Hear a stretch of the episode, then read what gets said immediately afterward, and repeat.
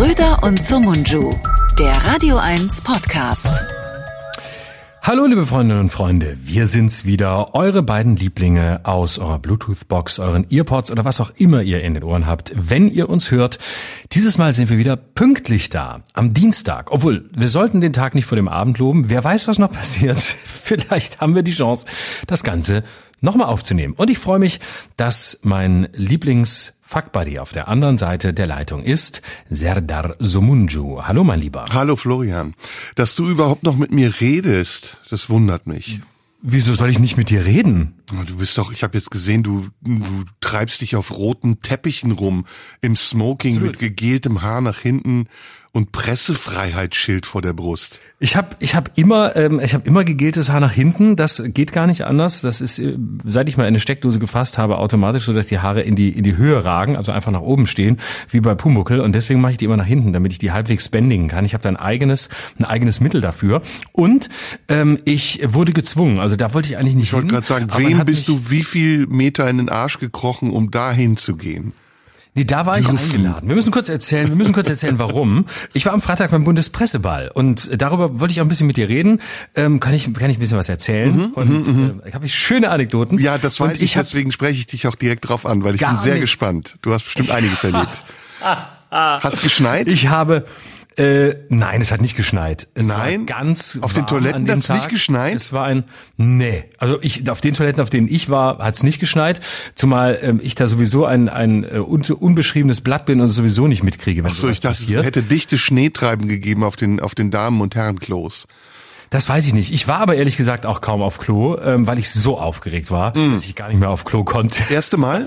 Bist du entjungfert worden? Nee, drittes Mal. Drittes, drittes Mal, Mal schon? Bundespressewahl. Oh, wow. Ja. Wo warst du? Mal war, ich, warst du in der Upper Class Section oder warst du unten im Foyer? Wo durftest du sein?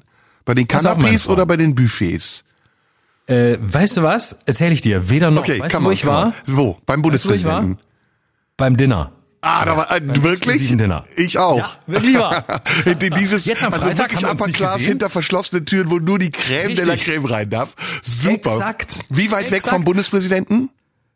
Äh, nicht ein Tisch, also ein Tisch rechts, links gegenüber saß er. Ach, so wie ich. Gar nicht ich, weit. Ich saß auch neben ihm direkt. Ach, lustig. Wann, wann, wann? Wo? Warst vor, du auch am Freitag? Ich habe dich gar nicht gesehen. Nee, nee, nee, nee, nee. Ich war vor etlichen Jahren da. Ich, ich bin so, ja mittlerweile so, nicht mehr so Mainstream und so, wie, wie nennt man das? Äh, Systemling wie du.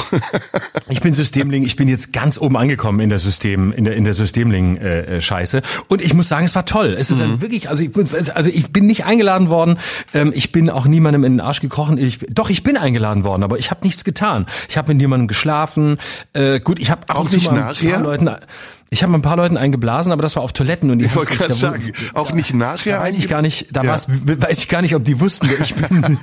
Wenn sie es gewusst hätten, hätten sie es wahrscheinlich abgelehnt. Okay, komm, tell ähm, me, du warst auf dem Bundespresseball, der war am Freitag, da genau. wolltest du anfangen. Und ich habe so ein schönes Pressefreiheitsschild, das hat man mir auf dem roten Teppich in die Hand gedrückt. Ich wollte da eigentlich gar nicht hin, aber dann wurde ich gezwungen und dann hat man mir das so, dann hatte ich es in der Hand und dann habe ich gesagt, ja gut, ich meine, wenn man mir was in die Hand drückt, dann behalte ich das natürlich auch in der Hand und nehme es auch gleich in den Mund, wie so ein wie so ein Zweijähriger. Ich bin ja eigentlich auf dem Niveau stehen geblieben in der oralen Phase.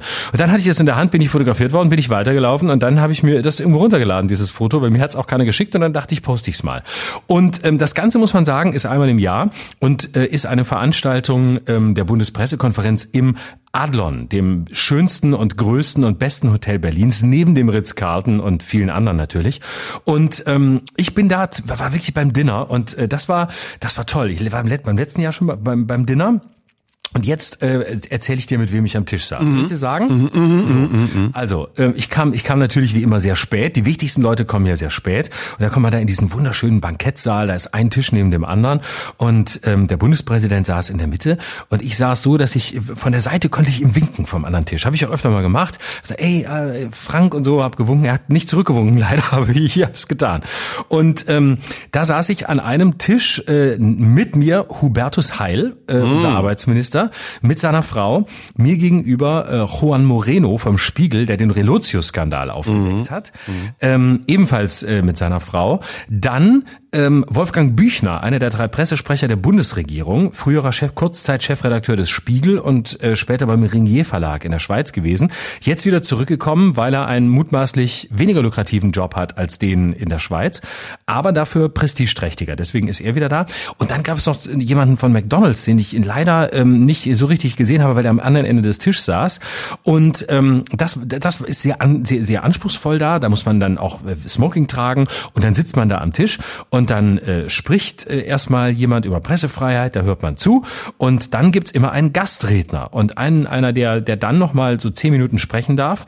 Und ähm, das war im letzten Jahr zu deiner großen Freude André Melnik. Der war es in diesem Jahr nicht mehr, aber in diesem Jahr, und jetzt ohne Witz, da musste ich wirklich sehr an dich denken, weil das eine sehr gute und spannende Rede war. In diesem Jahr war der Fest Festredner Can Dündar. Ah, okay. Und Zelensky wurde nicht zugeschaltet in seinem olivgrünen Tarnanzug? Wurde nicht zugeschaltet, lag glaube ich daran, dass es in dem Saal keine, ähm, keine, keine Leinwand gab und kein Beamer und man mhm. auch nicht im Adler noch nicht so recht weiß, wie man, wie man so eine Verbindung jenseits einer Telefonleitung herstellt. Also die können sicher bis in die Präsidentensuite alles herstellen, was irgendwie an, an Telefonleitungen verfügbar ist, die hochgeheim sind und allen geheimdienstlichen Voraussetzungen entsprechen. Aber was nicht geht, ist eine digitale Leitung nach Kiew zu Herrn Zelensky herzustellen. Mhm. Ähm, Wir müssen das mal ein bisschen erklären, also vielleicht für die Zuhörer, die es nicht kennen. Das ist, wie du sagst, einmal im Jahr. Da werden alle eingeladen aus Politik, aus Kultur, aus Gesellschaft. Und es gibt diese Mehrklassengesellschaft. Ne? Es gibt im Foyer einen Bereich, wo Leute, die jetzt nicht unwichtiger sind, aber die eben keine Einladung haben für den großen Dinnersaal rumstehen. Dann gibt es, glaube ich, so Zwischenbereiche, Gänge, wo man auch rumstehen kann. Und ganz oben ist es in der ersten oder in der zweiten Etage. Erste, ne? Äh, ich Erste Etage, genau. Da so ist der Dinnersaal und da kommt man nur als geladener Gast rein und da sind dann so Tische, mhm. an denen man sitzt. Man ist ähm, zusammengewürfelt mit Leuten, die man vorher nicht kannte, die oft sehr nett sind. Als ich mhm. da war, war Franziska Knuppe neben mir, äh, dieses äh, Supermodel, die super nett ist, die total äh, entspannt war. Ähm, ja, und dann verbringt man da auf Staatskosten, auf Pressestaatskosten, weil das finanziert nicht der Staat, sondern die Presse, glaube ich, also irgendeine, irgendein Dachverband der Presse, ähm, schlägt man sich den Bauch voll, amüsiert sich und an, am Ende wird getanzt. Welche, welches Orchester, welche Band hat gespielt? Dieses Mal hat gespielt die Bundeswehr Big Band oh. und ähm, das war natürlich äh, voll mein Ding. Da war ich die ganze Zeit und ähm, habe gedacht, ich will ja auch so, ich bin ja ein bisschen auch so ein, bin ja auch ein bisschen waffennah. Ich gebe es nicht so zu, aber ich finde ja auch Bundeswehr, finde ja auch Schießen ein bisschen toll, weißt du ja. Deswegen äh, bin ich ja auch so ein so ein Hofreiter-Groupie äh, und ähm, da war ich, da war ich auch tanzen. Habe ich das Tanzbein geschwungen, wie man in diesen Kreisen so, gerne so sagt. Jive und äh, Dixie und solcher Musik, ne? Genau, aber da lief richtig, Cha -cha -cha. richtig gute Musik. Mhm. Und weißt du was? Äh, weißt du was wirklich was was wirklich beeindruckend war, ähm, dass nicht nur die Bundeswehr Big Band gespielt hat, sondern ähm, dass auch äh, bis morgens um fünf äh, noch noch noch eine Band gespielt hat. Oh. Ich war, wirklich, ich war wirklich eine der letzten, die da gewesen sind und ich habe ganz tolle Bekanntschaften gemacht. Ja, und, jetzt ähm, erzähl mal. Ich bin ja, total, ich genau. bin rattig. Wen hast du getroffen? Was also, war überraschend? Was war ernüchternd? Erzähl, erzähl aus dem Nähkästchen. Genau. Also ich kann dir erzählen, ich habe mich sehr gut unterhalten mit Hubertus Heil, der übrigens ein sehr sehr guter Parodist ist. Er hat mir seine Merkel-Parodie vorgemacht, sehr lustig. Ähm, Scholz kriegt er auch nicht hin. Warum nur? Da scheitern ja auch die besten Parodisten. Warum stelle ich mir diese Situation peinlich vor? Wenn Hubertus Heil anfängt, irgendwas zu imitieren, warum stelle ich mir das hochnotpeinlich vor? Nee, er hat tatsächlich, er hat War wirklich gut? Er hat wirklich Anekdoten vom Kabinettstisch erzählt. mhm, mhm, und ich manche darf ich auch nicht weiter erzählen, aber eine von früher, da saß äh, da saß er mit mit Merkel zusammen und Merkel hat äh, irgendwo eine Rede gehalten und dann hat Scholz auch noch mal danach eine Rede gehalten, damals aber ich glaube höchstens Finanzminister, vielleicht noch nicht mal und ist irgendwie in die in die Tiefen irgendeines Themas vorgedrungen. Und ähm, Scholz äh, hat nicht so richtig gemerkt, dass es jetzt sich zieht und dass es ein bisschen langwierig wird. Und dann hat Scholz äh, die Rede beendet und Merkel kommentierte das nach nach Heils Darstellung mit einem einzigen Satz.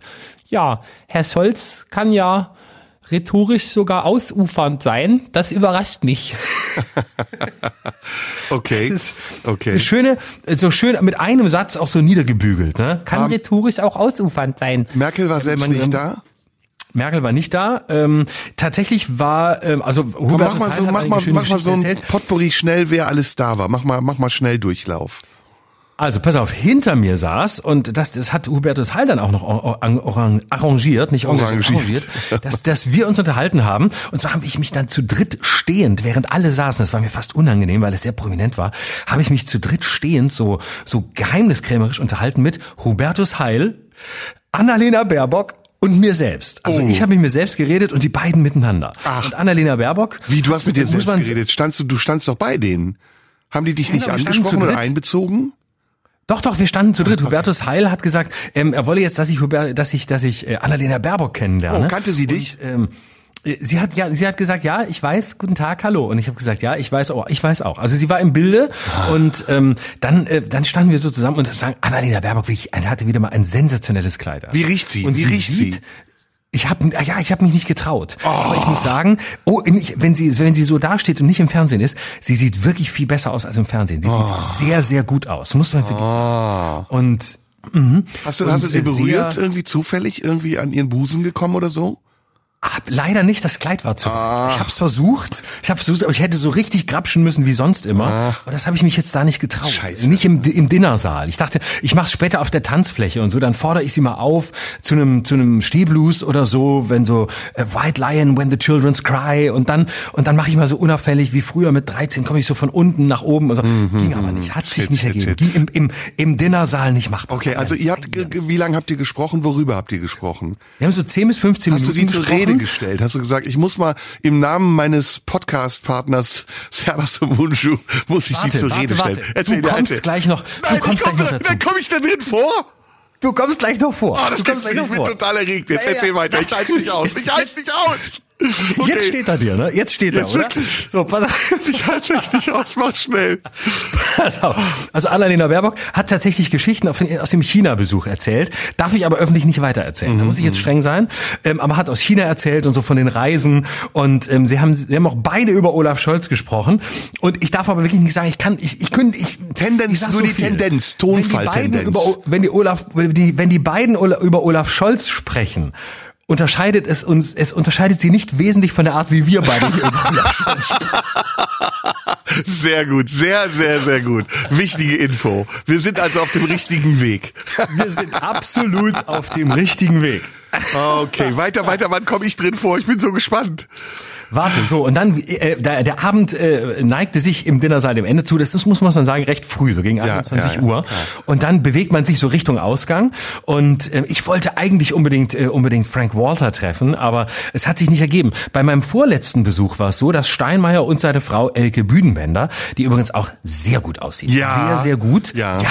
Und zwar, die hat wirklich, sie hat so ein, die hat so ein Charisma, wie, wie nur, wie, wie Menschen haben, die Juristen sind. Also, die, die schwebt so über allem. Die ist und er hat Richterin, auch ne? gleichzeitig so, ja, die ist Richterin und sie die Kraft des Urteils und so. Äh, Ich finde, finde die sehr, finde, finde die sehr, Apart. sehr charismatisch. Ja, ja genau, ja, genau. mhm. Leider war, war Steinmeier musste, musste den ersten, musste ja den ersten Tanz aufführen vor der, vor der Bundeswehr. Mhm. war schnell weg. Und ich war natürlich unter den Langsamen und habe mich dann noch mit Juan Moreno äh, verquatscht, was übrigens auch eine sehr, sehr tolle Begegnung war. Ein ganz toller Mensch, toller Journalist, das war sehr spannend ähm, und äh, ja, wirklich, wirklich schön. Da habe ich mich mit ihm ein bisschen verquatscht und äh, dann habe ich noch irgendjemanden getroffen und dann lief ich, lief ich Richtung Ausgang. Und auf dem Weg Richtung Ausgang Ich zittere wirklich. traf ich, Ja. traf ich, und jetzt kommst gleich du ins Spiel. Und dann traf ich am Ausgang stehend, und jetzt bitte ganz festhalten, Ja. Ricarda Lang.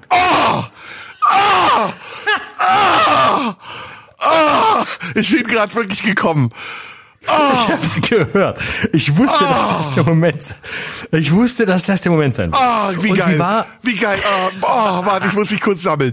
Du, oh, erzähl, wie geht's mach, weiter? mach wie schnell sauber, weiter? mach schnell Ja. sauber, mach, mach ja. erst sauber. Du kannst es, du kannst es nicht so Ah, auf dem Sofa geil. Wie- wie geht's weiter? Mach's bitte, so, mach's weg, mach's bitte weg. Vorher kann ich nicht weiter erzählen. Okay, okay. Sehr gut. So, selber gegessen, sehr gut. Also, pass auf. Geschluckt. Pass auf, pass auf, ist passiert. pass auf, ist passiert. Kennst du? Pass auf, Ricarda Lang, ich sag dir.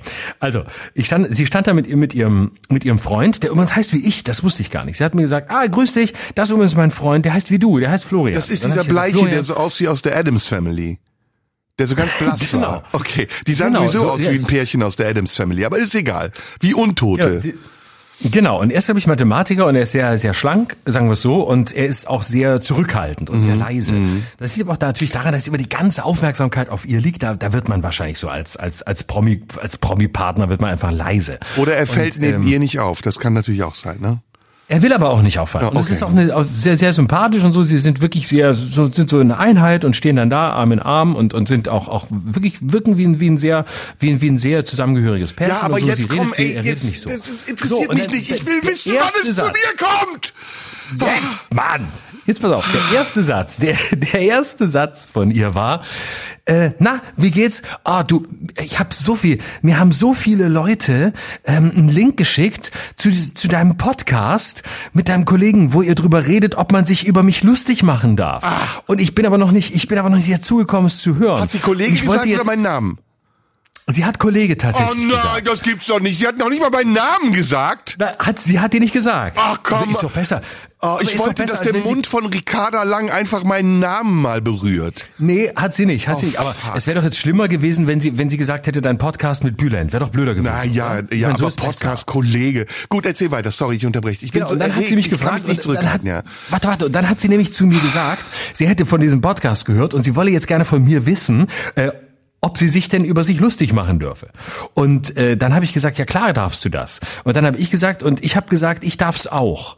Und, äh, und dann äh, habe ich gesagt, und du weißt ja, ich bin Regierungskünstler und deswegen wollte ich jetzt gerne von dir wissen, ob ich es auch wirklich darf. Ach, und hat sich sie erlaubt? Ja, sie hat gesagt, natürlich, auf ihr unbedingt. Natürlich. Ey, das und sie ist das ja mich so sehr. Ich mache sofort wieder es- Jokes über sie. Sie ist das gewohnt, sie kennt das so und äh, es Das- ist halt so. Und das sie, heißt, die sie, Re- sie auch gesagt, Redakteure- sie sitzt auch. Ja, das heißt, unsere Redakteure hier bei Radio 1 sind pflichtbewusster und beflissener und ihnen der vorauseilende Gehorsam steht ihnen im Weg mehr als Ricarda Lang es überhaupt äh, verlangt. Habe ich jetzt richtig Absolut. verstanden? Ja, es ist so, dass im Grunde genommen, wenn Radio 1 jetzt die härtesten Witze auf ihre Kosten in Zukunft aus diesem Podcast nimmt, dann handelt Radio 1 gegen, Gegen- die Bestimmungen Ja, der Regierung. Gegen die meine, Expertise ganz von Ricarda Lang. Und das kann doch nicht sein. Nee. Wir können doch, also das ist wirklich, also da werden ja nicht mal wir zensiert. Wir sind ja cool, wir sind ja noch Absolut. einsichtig. Wir sagen ja jedes Mal, schneid's raus. Ich meine, der ganze Sushi-Podcast bestand aus Witzen über Menschen und ihre Äußerlichkeiten. Ja. Deswegen, deswegen haben wir den nicht gesendet. Ja. Aber jetzt ist es so, dass Radio 1 ist im Grunde genommen die Regierung zensiert, wenn Witze über Ricarda Lang aus unserem Podcast Ja. genommen werden. Das- Das, gilt ja. Übrigens für alle anderen in der Regierung Ja, ja, ja. auch. Das- ich ja. habe alle, die ich getroffen habe, kurz gefragt, darf ich mich lustig machen? Und alle haben gesagt, ja, natürlich. Wenn's denn sie wenigstens sind ja nur hier, weil sie das machen. Wenn es denn wenigstens lustig wäre, haben sie gesagt, oder? haben sie nicht gesagt. Nö, sie haben alle gesagt, ganz, sie waren alle ganz pflichtbewusst, haben gesagt, es ist alles sehr lustig. Das Also heißt, wir können kriegen, ab sofort mit. über Ricarda Lang und äh, ähnliches Witze machen. Also auch über Walrösser, Walrösser, über, über Wale, über, über alles, was so witzig ist. Alles, Hubertus Heil und so und Hubertus und, und Siegheil Scholz. zum Beispiel ginge dann auch, ne? Kann man alles machen. Da wäre der der. Erste, der drüber lacht. Ist ja mega, Ja. mega. So gab, gab es dann, also gut, das ist schon mal super, super, super. Trage ich Das ein, ist mache sehr ich ein. Häkchen hinter. Gab es noch Und da sollten wir wirklich, da sollten wir wirklich auch noch mal sagen, dass es Sendungen gab, bei denen wir gesagt haben, es war richtig, die Witze rauszunehmen, aber Radio 1 vom RBB, kein Geld am Ende, kurz vor der Übernahme des, des MDR, handelt in dieser durch Schlesinger hochproblematisch gewordenen Situation offensiv gegen die Interessen der Bundesregierung. Ja. Ich betone das hier nur nochmal, damit Robert Skopin, wo auch immer er mittlerweile ist, in- auf, auf welchem, auf welchem Intendantenstuhl er auch mittlerweile heimlich sitzt, das nochmal hört. Mhm. Da haben Dinge stattgefunden, die werden sich rächen. Die Bundesregierung wird sich Mhm. Hoffentlich, rächen. hoffentlich. Wie geht's weiter? Weil wen hast du noch So, getroffen? dann war ich also auf dem Weg Richtung Ausgang und ähm, letztes Jahr übrigens saß ich, war mein Tischnachbar, ähm, Friedrich Merz. Da, Oh. Der saß neben mir letztes Jahr. Dieses Jahr leider nicht. Ähm, das fand ich ein bisschen schade, hatte ich ein bisschen drauf gehofft, Aber er wir haben uns da. im Er letzten Jahr da. sehr gut unterhalten. Er war wieder da und wir haben uns, das kann ich vielleicht als Nachtrag zum letzten Jahr erzählen, super gut unterhalten. Und zwar ähm, haben wir drüber gesprochen, über ihn und seine Kinder haben wir uns unterhalten.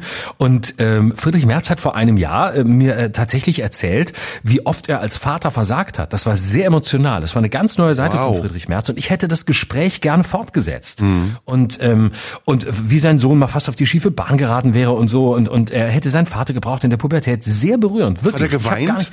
Phasenweise, er war kurz davor und phasenweise habe wow. ich wirklich, war ich kurz davor, ihn in Arm zu nehmen. Aber und ich habe vergessen, dass er Friedrich Merz war. Aber dann plötzlich habe ich wieder gesehen, er ist Friedrich Merz und er ist halt, ich kann ihn nicht in den Arm nehmen. Ich darf Friedrich Merz aber nicht in den Arm. rechten Arm kannst du ihn nehmen. Ja, aber ich habe mich nicht getraut. Und er ist ja so groß. Hm. Er ist ja wirklich, zwei, er ist glaube ich zwei Meter sechzig oder so. Er ist viel größer als ich. Ja. Und es ist selten, dass Menschen größer sind als ich. Ja. Und aber ich, ich muss doch mal dazu sagen, du sahst hervorragend aus. Also Smoking steht dir ausgesprochen gut. Woher hattest du den Smoking? Verleih? Ich habe einen Smoking zu Hause. Nee, oh. ich habe einen zu Hause. Viele Männer, mit denen ich vorher gesprochen habe, dass ich zum Bundespresseball gehe, ich habe uns nur mit Männern gesprochen als alter Maskulinist, haben mir gesagt, du musst einen Smoking haben. Und die ja, haben alle gesagt, ich habe keinen. Wo leist du? Und ich habe gesagt, Kinder, ihr leid vielleicht. Ich kaufe. Nee, ich hatte einen. Ich habe tatsächlich vor Jahren mal mir einen gekauft, weil mir irgendjemand, irgend, irgendjemand mal in einer, in einer schlauen Stunde gesagt hat, ein Smoking solltest du haben. Man muss als Mann immer mal ein Smoking haben. Es, es reicht einer Hattest, und den kannst du dann immer anziehen, weil es so selten ist und die Smokings sowieso alle gleich Hattest aussehen. du eine Ankleidehilfe? So ein Smoking alleine anziehen ist nicht nur easy, ne? Doch, das ging, aber ich habe, äh, doch, das ist ja letztlich so Smoking Hose, Smoking, Smoking Jackett ja, und so ein Smoking Hemd. Den Bauch. Und das Schwierigste war, das Schwierigste war, ähm, dass ich ähm, äh, mir die Fliege beim letztes Jahr nicht richtig umbinden konnte. Ich habe es einfach nicht geschafft und im letzten Jahr kam ich zu spät, weil ich noch durch sämtliche Herrenkleidergeschäfte in Berlin gefahren bin, weil ich gehofft habe, dass da irgendein Herrenausstatter ist, der mir schnell die Fliege umbinden kann. Und in diesem Jahr ähm, habe ich es selber hingekriegt, ganz allein. Ich war so stolz. Hat man dich ja. auf dem roten auch die Teppich erkannt? Knöpfe und so ist nicht einfach. Manschettenknöpfe ist auch nicht einfach. Ja, das stimmt. Hat man dich auf dem roten Teppich erkannt? Sehr zu meinem äh, Glück, ja. Es kamen sehr viele auf mich zu. Ähm, Herr die, Schröder, also Herr Schröder, einmal hier, Herr ja, Schröder, genau so. Herr Schröder, einmal hier, einmal hier, einmal. Uns. Ja, ja. Genau so. Wunderbar. Das ist wirklich das, worauf ich jahrelang hingearbeitet habe. Geil. Mir ist relativ, relativ viel scheißegal. Also Inhalt und so ist mir wurscht. Da gucke ich, dass es passt, damit irgendwann genügend äh, Fotografen Herr Schröder rufen, wenn es drauf ankommt. Völlig, völlig Geil. richtig. Hast du richtig. Aber erkannt. Schnelldurchlauf. Wer war noch alles da? Genau. So genau, also Friedrich Merz traf ich dann später vor dem vor dem Dinnersaal, habe ich ihn noch abgefangen, als ich äh, Frank Walter hinterhergelaufen bin, aber der war so schnell weg, ich weiß gar nicht, wie der das gemacht hat. Und dann habe ich noch kurz gesagt, ja, Merz und so und wie geht's? Und äh, letztes Jahr habe ich ihm nämlich erzählt, dass ich ein Buch über Meinungsfreiheit geschrieben habe und er hat gesagt, dass er sich das kaufen will. Und da bin ich ganz hart, wie so bin ich so in so Frank Plasberg Manier bin ich zu ihm gegangen und gesagt, Herr Merz, haben Sie ein Buch gekauft? Und, äh, und dann hat er gesagt, Herr Schröder, es tut mir leid, aber ähm, es sind so viele Bücher ohne ohnehin auf meinem Schreibtisch. Dann habe ich gesagt, wie, Sie haben es nicht gekauft? Nein, habe ich nicht. Habe ich gesagt, Herr Merz ist nämlich Ihnen so übel, dass ich Ihnen jetzt zwangsweise eins zuschicken werde. Und da werde ich Sie daran erinnern, dass Sie es lesen müssen. Und äh, dann hat er gesagt, dass er das machen will. Mhm. Und so, und dann haben wir uns so kurz unterhalten und äh, habe ich gesagt, ja, ich habe ja heute gelesen und so, man will sie jetzt doch als Kanzlerkandidat. Wie, gesagt, wie sieht's denn aus? Ja, äh, das Wichtigste ist, dass ich jetzt den Söder beruhige, dass er weiß, dass es nicht von mir kommt, hat er da gesagt. Hm. Also, Merz haben wir, Ricarda Lang haben wir, Baerbock. Baerbock genau. war eine kurze Begegnung nur, ne? Baerbock waren zehn, ja doch, zehn, zehn sehr intensive Minuten, aber ich war, ich war vom Inhalt immer so abgelenkt. Ich war wegen des Kleids. Da bin ich halt auch Mann. Ne? Also mhm. ich bin, bin ja Modedesigner im Hobbyberuf mhm. und da war ich, war ich wirklich, war ich abgelenkt. So und äh, dann bin ich, bin ich also weitergelaufen und dann läuft man ja den ganzen Abend so rum und dann habe ich äh, Dietmar Bartsch getroffen, auch sehr, sehr nett. Den trifft man ja öfter mal. Der ist auf allen Veranstaltungen, wo ich auch bin in Berlin und ich bin wirklich nicht auf den exklusivsten, aber Dietmar Bartsch ist auch immer da. Mhm. Und mhm. habe ich gesagt, ja, wie geht's? Und er hat gesagt, ja, nicht so. Und dann habe ich gesagt, ja mit Wagenknecht ist schon scheiße, ne? Ohne sie wäre besser. Finden Sie auch, dass die eine eigene Partei gründen sollte? Und äh, dann hat er gesagt, nö, ah ja, Sarah ist man ja dran gewohnt und so. Und ich sag, jetzt komm, sagen Sie mal, ist doch, ist doch nicht gut mit ihr. Ja, ist schon schwierig und so, aber überhaupt ist immer schwierig. Und, mhm. und, und, dann habe ich gesagt, Hubertus Heil hat über sie gesagt, sie seien ein super Typ, aber leider in der falschen Partei. Mhm. War die Weidel gesagt, ja, da? Das, Apropos super Typ, falsche nee, Partei? AfD habe ich niemand. Ich langweile dich, ne? Nein, nein, nein, gar nicht. Weißt, du führst das nur so aus. Meine, meine Erregung ist so groß, dass ich es nicht okay, aushalte. Ich bin ungeduldig. Ich mache jetzt, ich mache jetzt Name Dropping und du sagst, zu wem du ja, was Ja, das wäre gut. Mach, ja. Ich, so, Kubicki? Ja, langweilig. Wäre langweilig. War auch der einzige FDPler, der da war, weil der Rest der FDP war beim Parteitag und musste sich dort besaufen, aber Kubicki hat den Hinterausgang mhm. rechtzeitig. Nee, genommen. warte mal, warte mal. Lindner war doch auch da, oder nicht? Nein, war nicht da. Von der FDP war Kubicki der Einzige, der da war. Okay, okay. Weil die alle Parteitag hatten. Moment, Moment, Moment, so Moment, doof. Moment. Agnes Strack-Zimmermann war da. Auch nicht da. Doch, die habe ich gesehen auf dem roten Parteitag- Teppich mit einer roten, roten Kleid, rote Jacke. Warum, warum habe ich die nicht gesehen? Die war da, ich hab habe ich mich. Mhm. immer sehr gut unterhalten. Okay. Dann war die, dann ist sie schnell wieder gegangen. Wahrscheinlich, weil sie, weil sie nicht so viel saufen konnte, damit sie, weil, weil sie am nächsten Tag beim Parteitag erst, erst strack sein wollte. Wer noch, wer noch, wer noch? So, dann habe ich äh, und dann ging es schon langsam über in die und, und dann habe ich noch Steinmeier und seine Frau getroffen. Und? die sind einmal von unten nach oben gelaufen und dann und dann hat er und dann lief er wirklich an der Masse der Leute vorbei, die da stehen mussten, weil er mit einer riesigen Entourage den ganzen Abend unterwegs war. Ich weiß gar nicht, wer da hinterhergelaufen ist. Da mussten immer alle Ukrainer. Platz machen. Und wahrscheinlich. Und dann stand ich so an der Seite und er lief an den ganzen Leuten vorbei und Baby, nur mir hat er die Hand gegeben. Ja, ja, gut, also da kann ich Und aber, hat das kann ich überbieten. Das kann da ich ich überbieten. stolz. Ja, jetzt du, komm. Als ich da war, saß ich, wie gesagt, am Nebentisch von damals noch Gauk. Und ähm, Gauk war irgendwie nett. Also ich mochte Gauk. Ich war ein paar Mal bei ihm, also nicht bei ihm, aber äh, im, im Bellevue. Und da haben wir uns kennengelernt und ähm, dann kam er zu mir an den Tisch, ja, mit seiner Frau. Und ich blieb aber sitzen, unhöflich wie ich bin. Ich habe keine Ehrfurcht vor irgendwelchen Autoritäten. Und sagte, und, wollen wir tanzen gehen? Und ich habe gesagt, ja, nee, sorry, ist nicht, ist nicht so mein Ding. Und dann kam er ganz nah und sagte, die Weiber mögen das aber. Und seine Frau stand neben ihm, hat er wirklich gesagt. Und ich fand sehr, sehr, sehr witzig. Und die gesamte Presse drumherum dachte, warum redet der mit dem? Was will der von dem? Aber das war auch das letzte, erste und letzte Mal, dass ich da war. Steinmeier war ich auch häufiger. Ähm, Steinmeier ist übrigens sehr nett, muss man sagen. Ist sehr, sehr nett, sehr freundlich und auch sehr locker, finde ich. Ich finde Steinmeier Total. sehr locker, oder? Und beim letzten Mal, ja, beim vorletzten Mal war es so, du in diesem Dinnersaal äh, ja, eigentlich schon, wenn ich ihn sehe, möchte ich ihn duzen, aber ich traue mich dann nicht, weil er ist ein Duztyp. Eigentlich, wenn er nicht der Bundespräsident wäre, würde ich Frankie zu ihm sagen. Ja. Aber, aber Ich krieg's hab ihn geduzt Lippen. Ich muss dann doch, ich hab, trau mich nicht. Ich habe Herr Steinmeier gesagt und habe gedacht, jetzt guckt er mich nie wieder an, weil ich nicht hab, aber er ist nicht so. Ähm, äh, und weil, weil beim letzten Mal, beim, nee, beim vorletzten Mal hat er am Ende im Dinnersaal Steinmeier wirklich so einen kleinen Kreis gebildet, habe ich mich dann einfach dazugestellt und da hat er sich so hingesetzt und hat er die Tische so ein bisschen, bisschen weggeschoben und hat sich ausschließlich mit Künstlern unterhalten, mit Ja. vielen Künstlern, aber auch mit vielen Schauspielern. Der ist sehr kunstaffin und ähm, da habe ich mich einfach dazugestellt, weil ich dachte, ich bin zwar kein Schauspieler, aber irgendwie gehöre ich da auch dazu. Und ähm, das mal, hat er aber du- dieses Mal nicht gemacht. Hast du Kollegen schneller weg. getroffen? Nein. Keine Nur, Kollegen. doch ein paar Fernsehkollegen, keine, keine, keine Komikerkollegen, aber ein paar Fernseh, Fernsehleute habe ich getroffen, mit denen ich mich gut unterhalten habe. Wie, die hatten nicht den obligatorischen Quotenkanaken da?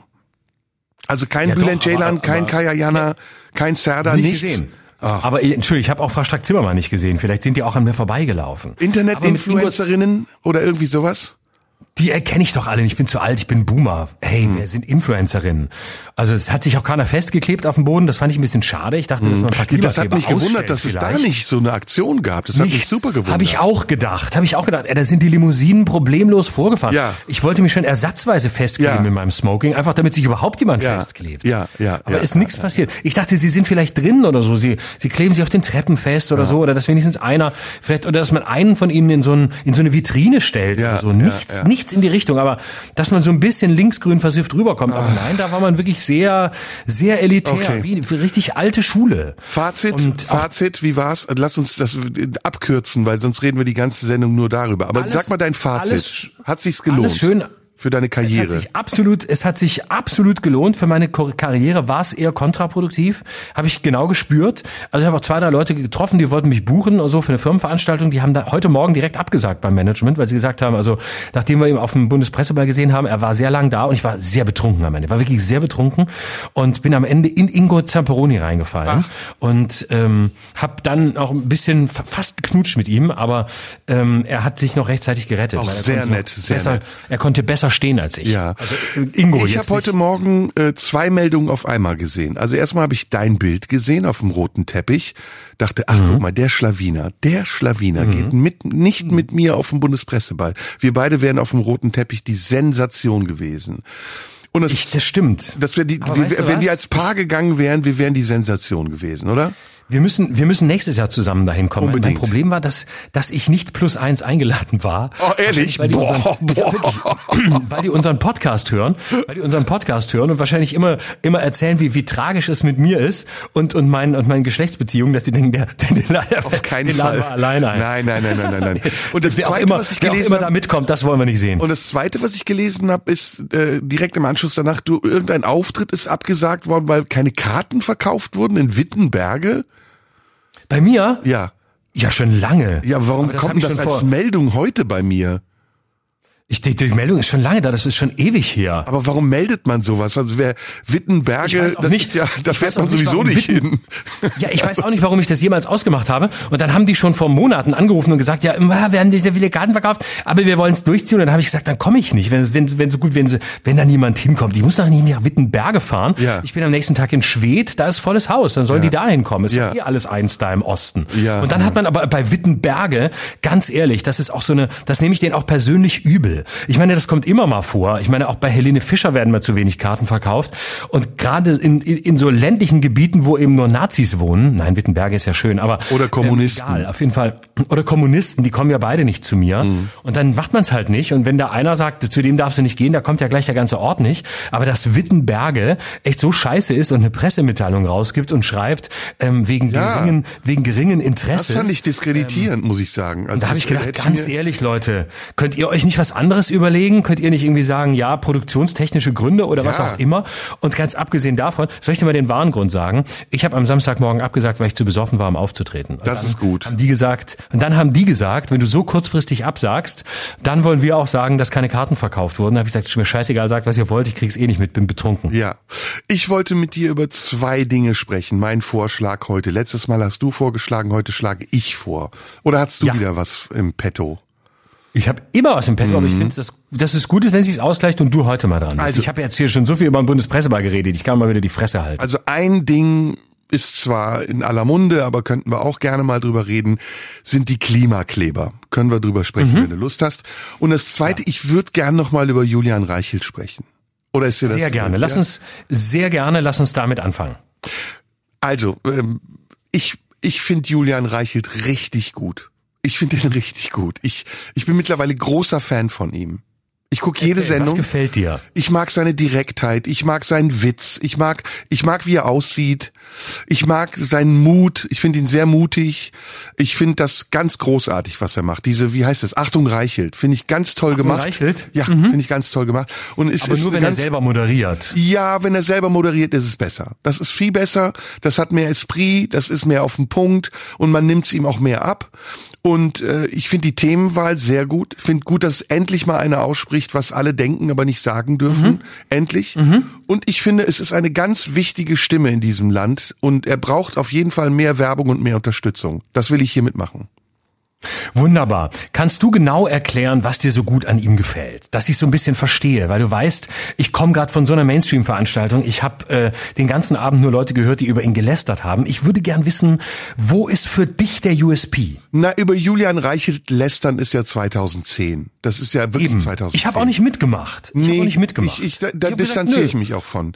Das ist ein ganz gesagt- kluger Kopf. Der ist, der ist. Ich habe gesagt, ja. ich habe gesagt, ich kann nicht lästern. Ich will auch heute nicht mitlästern, weil ich gesagt habe, ich mache auch, ich mache auch YouTube und wir sind damit ja Kollegen und über Kollegen bei YouTube lästern andere Nee, Kollegen. ich finde das auch nicht in nie. Ordnung. Also erstens will ich über ihn nicht lästern, weil es nichts zu lästern gibt. Und zweitens ist er ein ganz kluger Kopf. Er ist geläutert, muss man sagen. Also ich finde, er hat eine wirklich reine Weste mittlerweile. Ich, ich bin, äh, habe gar kein Hege, keinen Verdacht gegen ihn, keinen Arg gegen ihn. Ich halte alle Vorwürfe äh, für frei erfunden. Und auch Leute, die sich jetzt so ein bisschen auf den Anti-Reichel-Zug setzen und Bücher schreiben und meinen, sie müssten jetzt im Nachhinein nochmal noch mal nachtreten. Das ist ganz perfide. Das ist viel schlimmer, als Julian Reichelt selbst nie gewesen ist.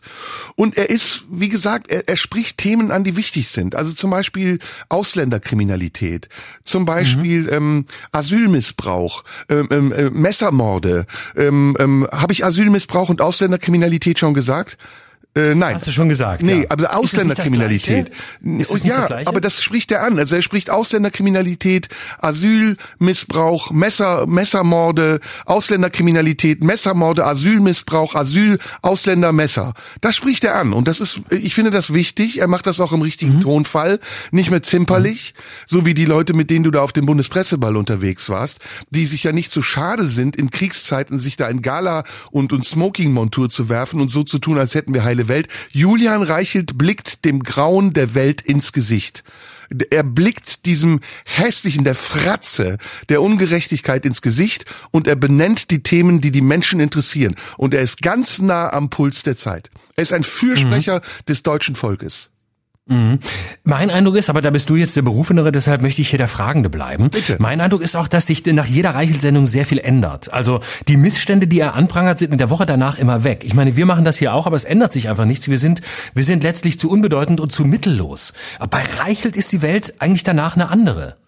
Das, da ändert sich nicht viel. Also es geht ja im Wesentlichen, ich weiß nicht, ob ich es gesagt habe, um Asylmissbrauch, um, um ausländische, Ausländerkriminalität und, und Messermorde. Und da Ist ändert es sich nicht ein bisschen viel. besser geworden? Äh, Messer? Hast du Messer gesagt? Nee, habe ich nicht gesagt. Ja, du hast sich gesagt. Ja, ich habe Messer verstanden. Mhm, genau. Nee, nee, das sich ja, er entwickelt sich. Man muss sagen, wirkungslos. er, doch, das Aber er hat doch wirkt. eine riesige Wirkung. Nein, d- d- die Wirkung ist riesig und er entwickelt sich ja auch gerade. Diesem Projekt muss man ja Zeit geben. Das ist ja ein, das ist ja ein ganz spannendes Projekt. Da kommt jemand von der größten Tageszeitung Deutschlands, von der Bild-Zeitung. Er ist renommierter Journalist. Er ist, ist, ist, sogar nicht nur renommiert, er ist ausgezeichneter, ausgebildeter Journalist mit Kriegserfahrung. Jemand, der wirklich an der Front war und von der Front berichtet hat. Und dieser Mann wird geschasst. Aufgrund irgendwelcher Befindlichkeiten, irgendwelcher Leute, die ihn nicht mögen, die neidisch sind, die eifersüchtig sind, die ihm das schlicht und einfach nicht gönnen. Und die Geschichte kennen wir ja. Ob das Diekmann ist im war, Grunde- ob das Tietje war, Bild-Zeitungschefredakteure standen immer im Fokus und man war froh, wenn sie abgesägt wurden. Nur bei Boje, da war keiner froh. Re- Bitte?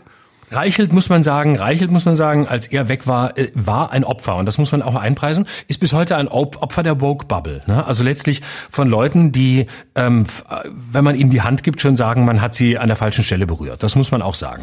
Ja, die Vogue-Bubble ist auch so eine Erfindung, die gibt's meiner Meinung nach gar nicht. Also das, Hm. diese, diese Vogue-Bubble, das ist ja ein Haufen von verschlagenen Idioten, angeführt von irgendwelchen Meinungsbehauptern, noch nicht mal Meinungsführern, die glauben, die Weisheit mit Löffeln gefressen zu haben. Das ist ja auch an der Realität, an der deutschen Lebensrealität vorbei. Florian, ich meine, wir wissen das, ne? Während wir hier sitzen, sterben gerade zahlreiche Menschen an Messermorden. Ja, es wer- werden Attentate verübt. Gestern in Duisburg, vorgestern in Essen, davor in Norddeutschland, in Berlin und so weiter. Das wird nicht benannt. Die Presse verschweigt das, weil wir eine grüne Nomenklatur haben, die ihr Weltbild den Menschen in diesem Land aufdrücken will, die sie noch nicht mal gewählt haben. 18, 14, 15 Prozent in manchen Bundesländern mehr, in manchen weniger. Das ist doch nicht eine Meinungsführerschaft. Das ist Diktatur, so muss man sagen. Und jemand, der sich als Dissident dagegen wehrt, und zwar intelligent dagegen wehrt, nicht plump dagegen wehrt, der hat unseren Dank verdient. Sehe ich das falsch? Ich habe eine Frage. Ja. Du hast völlig recht. Ich habe eine Frage. Ich bin gerade, wo du das erzählst, dabei eine Verschwörung aufzudecken. Welche? Kann es sein? Kann es sein, dass es einen Zusammenhang gibt zwischen der, der wahren Größe und dem wahren Können des Julian Reichelt und der Erlaubnis von Ricarda Lang an mich über die Grünen und sie Witze zu machen? Kann es sein, dass es ein gezieltes Ablenkungsmanöver der Grünen von der Ökodiktatur ist, dass sie auch uns, die Hofnarren, die eigentlich ja heute Aufklärer sind, journalistische Aufklärer, ablenken wollen, damit wir öffentlich uns weiter mit grünen Witzen lustig machen können über sie, uns lächerlich machen, damit am Ende wir uns nicht mit den wirklichen Fragen beschäftigen, sondern nur Julian Reichelt das tun kann. Das kann sein. Also mittlerweile, glaube ich, kann alles sein. Wir, wir haben das Hm, ja während. Hm. Corona gelernt. Äh, Wo sind all die Leute, die gewarnt haben? Wo ist Drosten jetzt? Wo ist Lauterbach Hm. geblieben? Das war alles heiße Luft. Man hat das Volk systematisch belogen, zweieinhalb Jahre lang ihnen die Unwahrheit erzählt. Und ist das alles, also das war, es schien unmöglich, es ist Wahrheit geworden. Und so gibt's viele ist- andere Dinge auch. Fakt ist, Dass es keine Fakten mehr gibt. Das Es- ist meine ne, es These. gibt- ne, Fakt ist, dass es Nein, keine es gibt Fakten. keine Fakten mehr jenseits von Fokus. Da gibt's noch Fakten, Fakten, Fakten.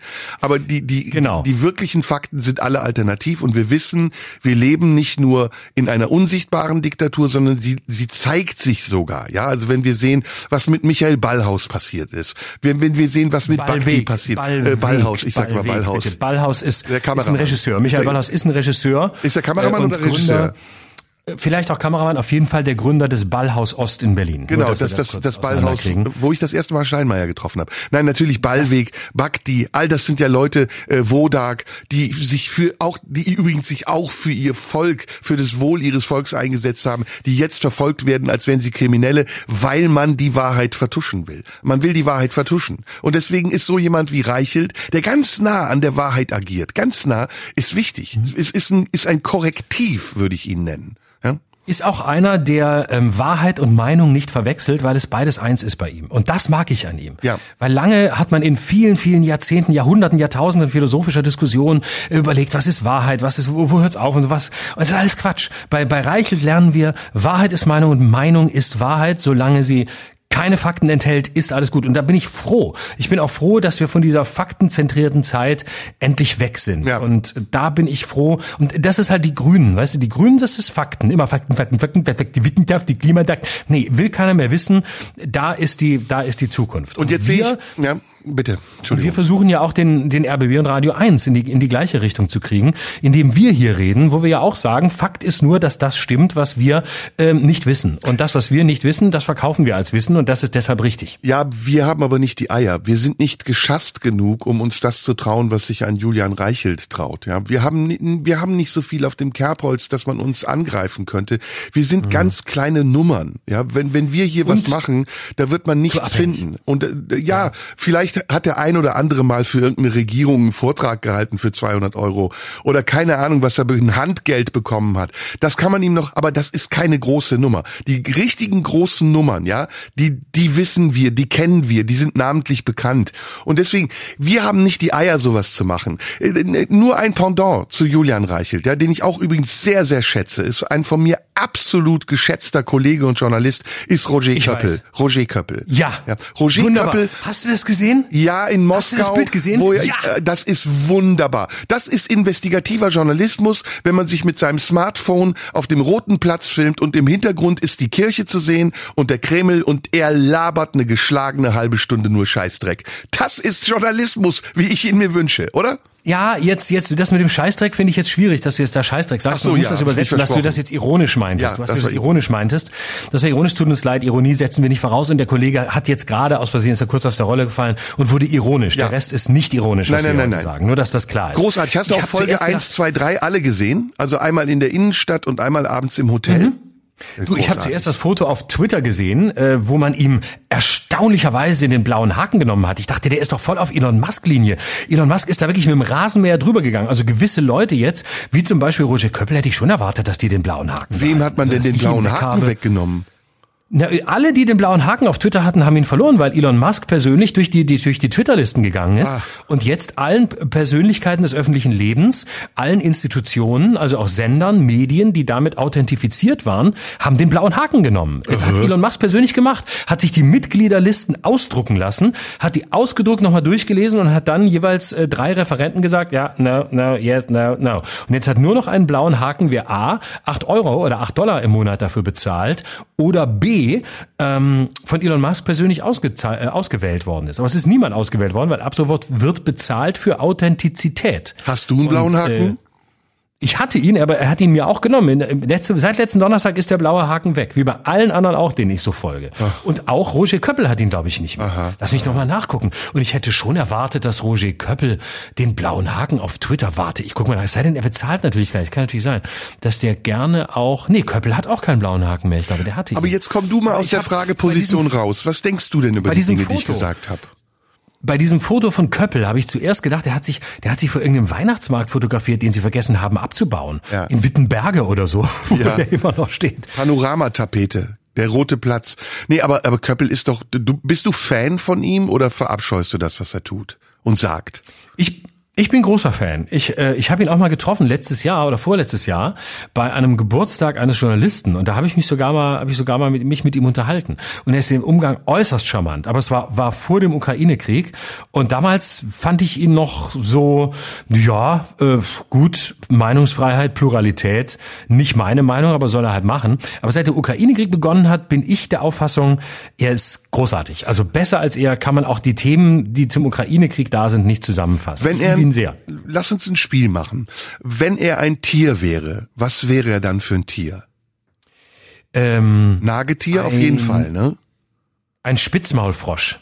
Spitzmaulfrosch gibt's doch gar nicht. Natürlich. Ja? Gibt Natürlich gibt's die. Also ich hätte Nagetier gesagt. Ich hätte Nagetier ja? gesagt.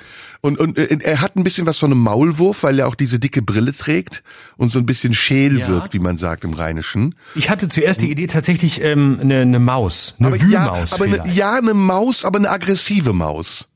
De, de, eine wie eine Maus. Nee, das das das habe ich extra vermieden, das zu sagen, weil es ah. justiziabel sein könnte.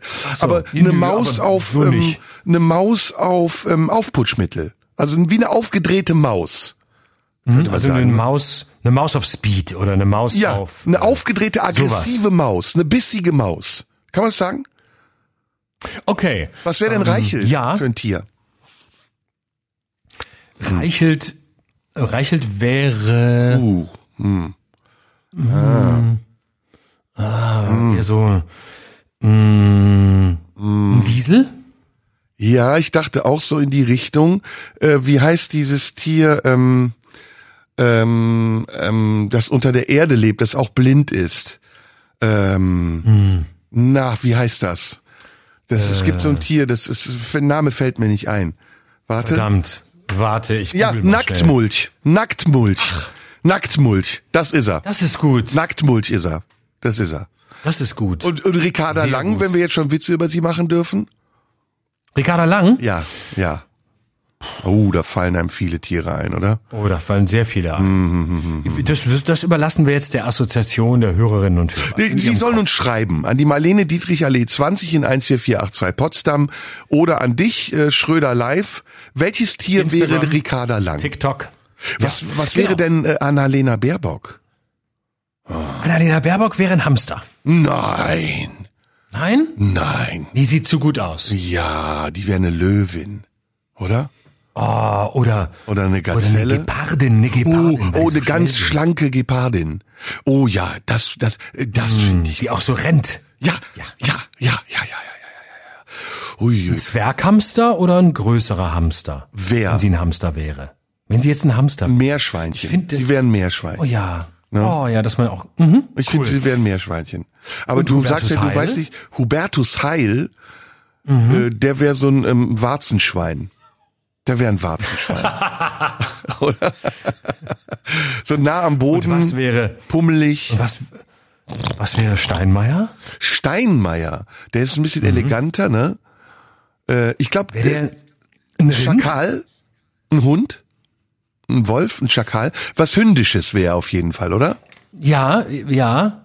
Aber nicht, aber, oder und ein Golden Retriever, ja, ah, wegen der ja, Frisur. Das absoluter Volltreffer. Ja. Golden Retriever. Golden, Golden Retriever. Retriever. Wen haben wir denn noch? Was wäre denn Bartsch? Bartsch wäre ein Fisch. Bartsch. Ja. Ein Zackenbartsch. Ein Zackenbartsch. ein Zackenbartsch wäre oder? Das ist gut. Zackenbartsch. ja, schön. Tiere, das ist gut. Ah. Gibt's noch jemanden, den wir ein Tier? Kubiki? Ein Kubiki wäre ein, das wäre so ein, so ein das wäre so ein, so ein kleiner Kleffer. Meinst ein Dackel? du kleiner Kleffer? Grauhaardackel. Nee, ich hätte eher gesagt, das ist, äh, äh, Kubiki wäre eher so, so Dromedar, also sowas Langweiliges. So was Langweiliges, auf dem man noch nicht mal reiten kann. Steht in der Ecke rum und, mm. und, und sabbert. Hm. Agnes Strack-Zimmermann, ja. die wären, die wären Coyote. Ja, ja die wären das Coyote. ist gut. Ja, das die könnte aber auch, die könnte aber auch so sein, wie sie, wie sie verkleidet war. Die könnte auch ein Vampir sein. I auch saugt. Ja, das stimmt, ja, ja. Wie der Freund von Ricarda Lang. Ist die nicht bisexuell? Strack Zimmermann? Nein. Das weiß Ricarda ich. Lang. Das ist so, ja. Also Strack Zimmermann glaube ich nicht, aber Ricarda Lang be bezeichnet sich selbst als als bisexuell. Das heißt, ihre ja, Frau, ihre Freundin war nicht dabei, wenn sie überhaupt eine hat. Oder ist es Wenn sie eine hat, das weiß man ja nicht. Es ja. kann ja auch sein, dass sie gerade, dass sie gerade in der Heterophase ist oder dass sie ähm, festgestellt hat oder vielleicht hat sie auch, vielleicht hat sie auch eine Therapie gemacht und deswegen hat sie ist sie jetzt mit ihrem Freund zusammengekommen. Mhm. Gegen gegen diese Sachen hilft ja häufig eine Therapie. Ne? Ja. Gibt ja so, ne? Ja, ja. Ähm, wollte Hast du den Sparen, glaube ich, auch verbieten, aber das hilft oft sehr. Hast du eigentlich jemals schon, du fährst ja nicht Auto, ne? Hast du jemals unter den Folgen von Klimaklebern gelitten? Bist du mal irgendwann in so einen Verkehr, in Stau hineingeraten? Überhaupt nicht, nee. Also ich kriege nur mit, dass jetzt Berlin ja schon seit Tagen lahmgelegt werden soll, aber nachdem nicht mehr der Bundespresseball lahmgelegt worden ist, ähm, weiß ich jetzt nicht so recht, ob ich jetzt da Sorge haben muss. Aber als Fahrradfahrer komme ich meistens, komme ich meistens durch. Ich habe überlegt, also was ich gerne mal machen würde, wäre ähm, mich an so einem so einem Klimakleberstau mit meinem Fahrrad vorbeidrängeln. Ich drängle mich ja sonst auch immer mit meinem Fahrrad an jedem Stau vorbei. Im Smoking. Dann ganz nach vorne, ganz so nach vorne zu fahren.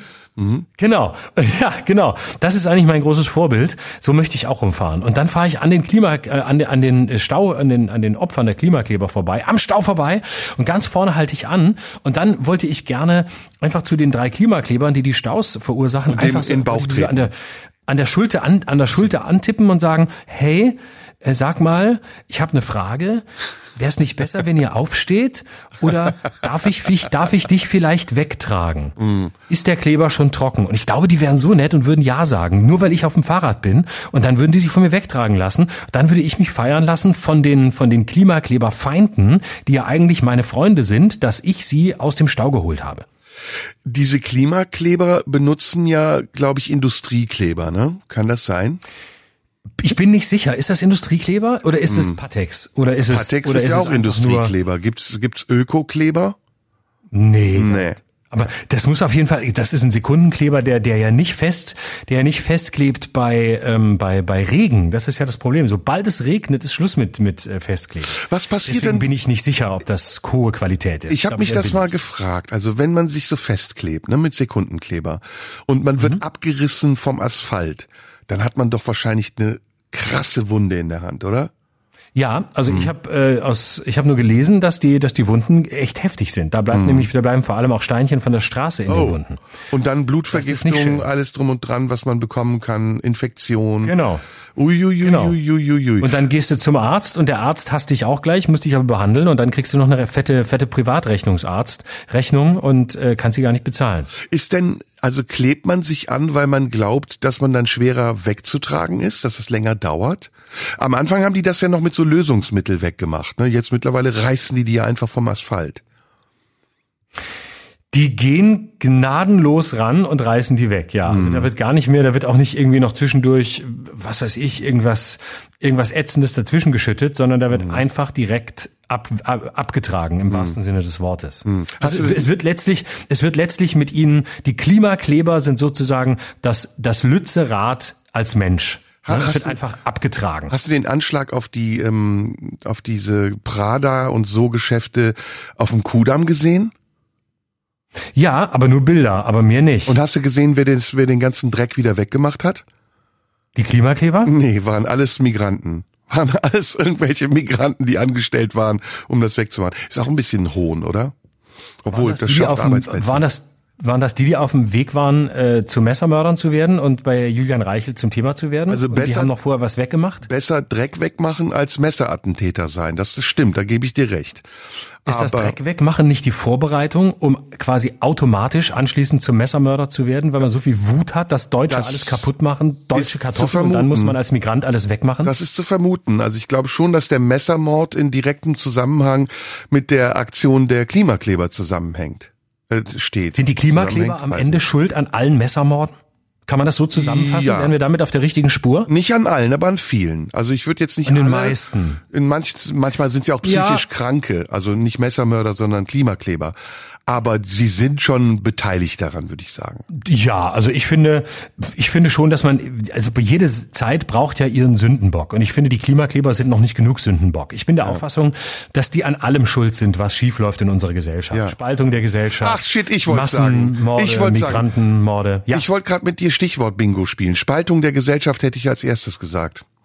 Mhm. Hast du noch, ein, äh, lass mal, komm, wir spielen, ich finde das Spielerische zwischendurch immer so schön. Spaltung Wunderbar, der Gesellschaft mach. ist so ein Stichwort, ne? das ist ein Schlagwort. Mhm. Sag du das nächste. Ich habe auch schon eins. Ähm, äh, Untergang der westlichen Welt. Na, echt? So oft hört man das nicht. Anschlag auf unsere Art zu leben. Nee, ich habe noch ein viel besseres. Brutaler Angriffskrieg. Ähm, Täter-Opfer-Umkehr. Oh, das ist sehr gut. Big Point. Ich habe noch eins. Ja. Aggressor. Ähm, ich habe ähm, bedingungslose Solidarität. Oh, das ist gut. Das lässt sich auf vieles anwenden. Auf alles. Ich habe noch eins. In alle Richtungen. Ähm, ich habe ein universelles auch. Auf alle Richtungen ist gut. Was ist mit? Und das kann man dann anwenden auf, was ist mit den Toten auf den Intensivstationen? Was ist mit Butcher? Was ist mit, was ist mit, was ist mit? Genau. Oder auch mit, was ist eigentlich los mit? Früher, da, dahinter ja. kommt am meisten, ja. was ist los mit Ihnen, Herr Schröder? Ja. Früher fand ich Sie mal gut, ja. aber seit Sie höre oh. ich Sie nicht mehr. Und dann kommen direkt zehn Beweise, dass seit meiner Übeltat offensichtlich alles gehört und gesehen wurde, was ich in der Zwischenzeit gemacht habe. Ich habe noch eins, abgedriftet. Abgedriftet ist genau. Auch, kommt auf der Gerne nach rechts, aber phasenweise auch mal nach links. Oder beides. Ähm, beides. Abgedriftet ist abgedriftet. Egal wohin. Genau. Ist auch, auch fast Querdenker. Ich habe noch eins. Wann ist Schröder eigentlich falsch abgebogen? das ist gut, da oder? Kann ich, da kann man, das kann man vor allem auf jeden anwenden. Da kann man jeden Namen ja, reinbauen ja, ja, und er stimmt immer. Hast du noch eins? Ich habe noch eins. Komm, jeder noch eins. Ähm, das gefährdet unsere Gesellschaft im Grundsatz. okay, okay. Ich habe noch einen. Schröder, hast du Lack gesoffen? Der ist auch gut, oder? Oh, das ist schön. Ja, mi, mi, mi ist auch so ein schönes. Oder? Genau. ähm, ich weiß nicht, wie der so Mundschuh das mit dir aushält. Komm, wir sind schon wieder selbstreferenziell. Wollen wir über die Klimakleber sprechen? Wollen wir darüber sprechen? Gerne. Ernsthaft? Im Moment, ganz haft noch kurz, ganz kurz noch, im Moment unserer Aufnahme kommt äh, die Allmeldung des Spiegel, Springer verklagt Julian Reichelt auf Millionensumme. Und zwar in dem Moment, als wir über ihn geredet haben. Ist das wahr? Entschuldige mal. Ist Ricarda Lang erlaubt mir, mich über sie lustig zu machen. Wir reden über Julian Reichelt und stellen die geheime Verschwörung zwischen Reichelt und Ricarda Lang gegen uns fest. Und in diesem Moment meldet das Lügenmedium der Spiegel, dass Julian Reichelt jetzt von Springer das Nuttenblatt. Was, was, was ist nur los mit denen allen? Warum verklagen was davon die den? stimmt noch? Warum verklagen ja. die den? Ich meine, braucht Döpfner Geld für Wofür braucht Döpfner Steht das Geld? drin, warum die den verklagen? Ich glaube, Döpfner hat braucht Geld für ähm, das, was äh, am Freitag gefehlt hat. Ich glaube, der Nämlich will ja was? Einen ordentlichen Smoking. Ich glaube, dass der Springer Verlag einen Präventivschlag gegen Julian Reichelt ausführen will. Präventivschlag ist auch schön. Präventivschlag, auch ein schönes ja, Wort. Ja, ja. Ich glaube, dass die ähm, wissen, nee, dass nee, der nee, Reichelt stopp, eine stopp. Schatzkiste voll Infos hat und das ist ein wollen sie Bauernopfer. verhindern. Einschüchterung. Ist ein Bauernopfer. Ein nee. Bauernopfer. Glaubst du wirklich? Glaube ich nicht. Nein, ich wollte nur noch ein paar schöne Worte unterbringen, die mir ja. gerade spontan Reichelt, sind. also jetzt mal ganz im Ernst. Ich glaube, dass der Reichelt eine Kiste, kistenweise voll Informationen hat über fast jeden, der in dieser Republik irgendwo in der Öffentlichkeit ist. Und ich glaube, da, da zittern eine Menge Leute. Und der Reichelt ist gerade auf einem Rachefeldzug. Das ist die große Reichelt-Vendetta, die gerade läuft. Und ich glaube, manche Leute und gerade die Leute beim Springer Verlag und Döpfner, die haben richtig Schiss. Und deswegen wollen sie einen Präventivschlag ausüben, weil sie wissen, dass irgendjemand hinter Reichelt steht, der genug Geld hat. Und ich glaube, das wird ihn nicht einschüchtern. Ich glaube, das wird ihn anspornen. Und ehrlich gesagt, ich freue mich drauf. Und weißt du was? Ich auch. ja, das ich lese dir mal lustig. aus dem Spiegelartikel vor, Lies vor. Ähm, der in etwa in deine Richtung geht. Ja. Nach Spiegelinformationen verfolgt der Springer-Konzern Zahlungsansprüche gegen Reichelt, die aus einem im Herbst 2021 geschlossenen Abwicklungsvertrag resultieren. Darin sind neben einer Millionenabfindung für den geschassten Chef auch diverse Pflichten geregelt, die augenscheinlich im Kontext der Auflösung des Arbeitsverhältnisses vereinbart wurden.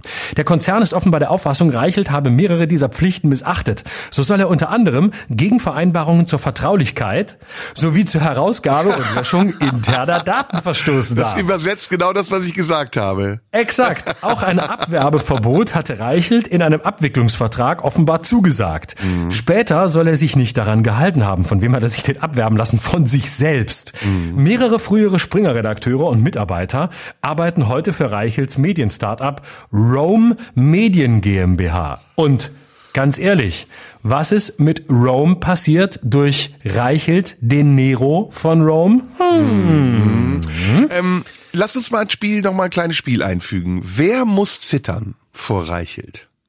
Von groß bis klein. Mhm. Also erstmal alle. Döpfner haben wir schon. Alle, natürlich sowieso. Alle sowieso. Döpfner haben wir schon.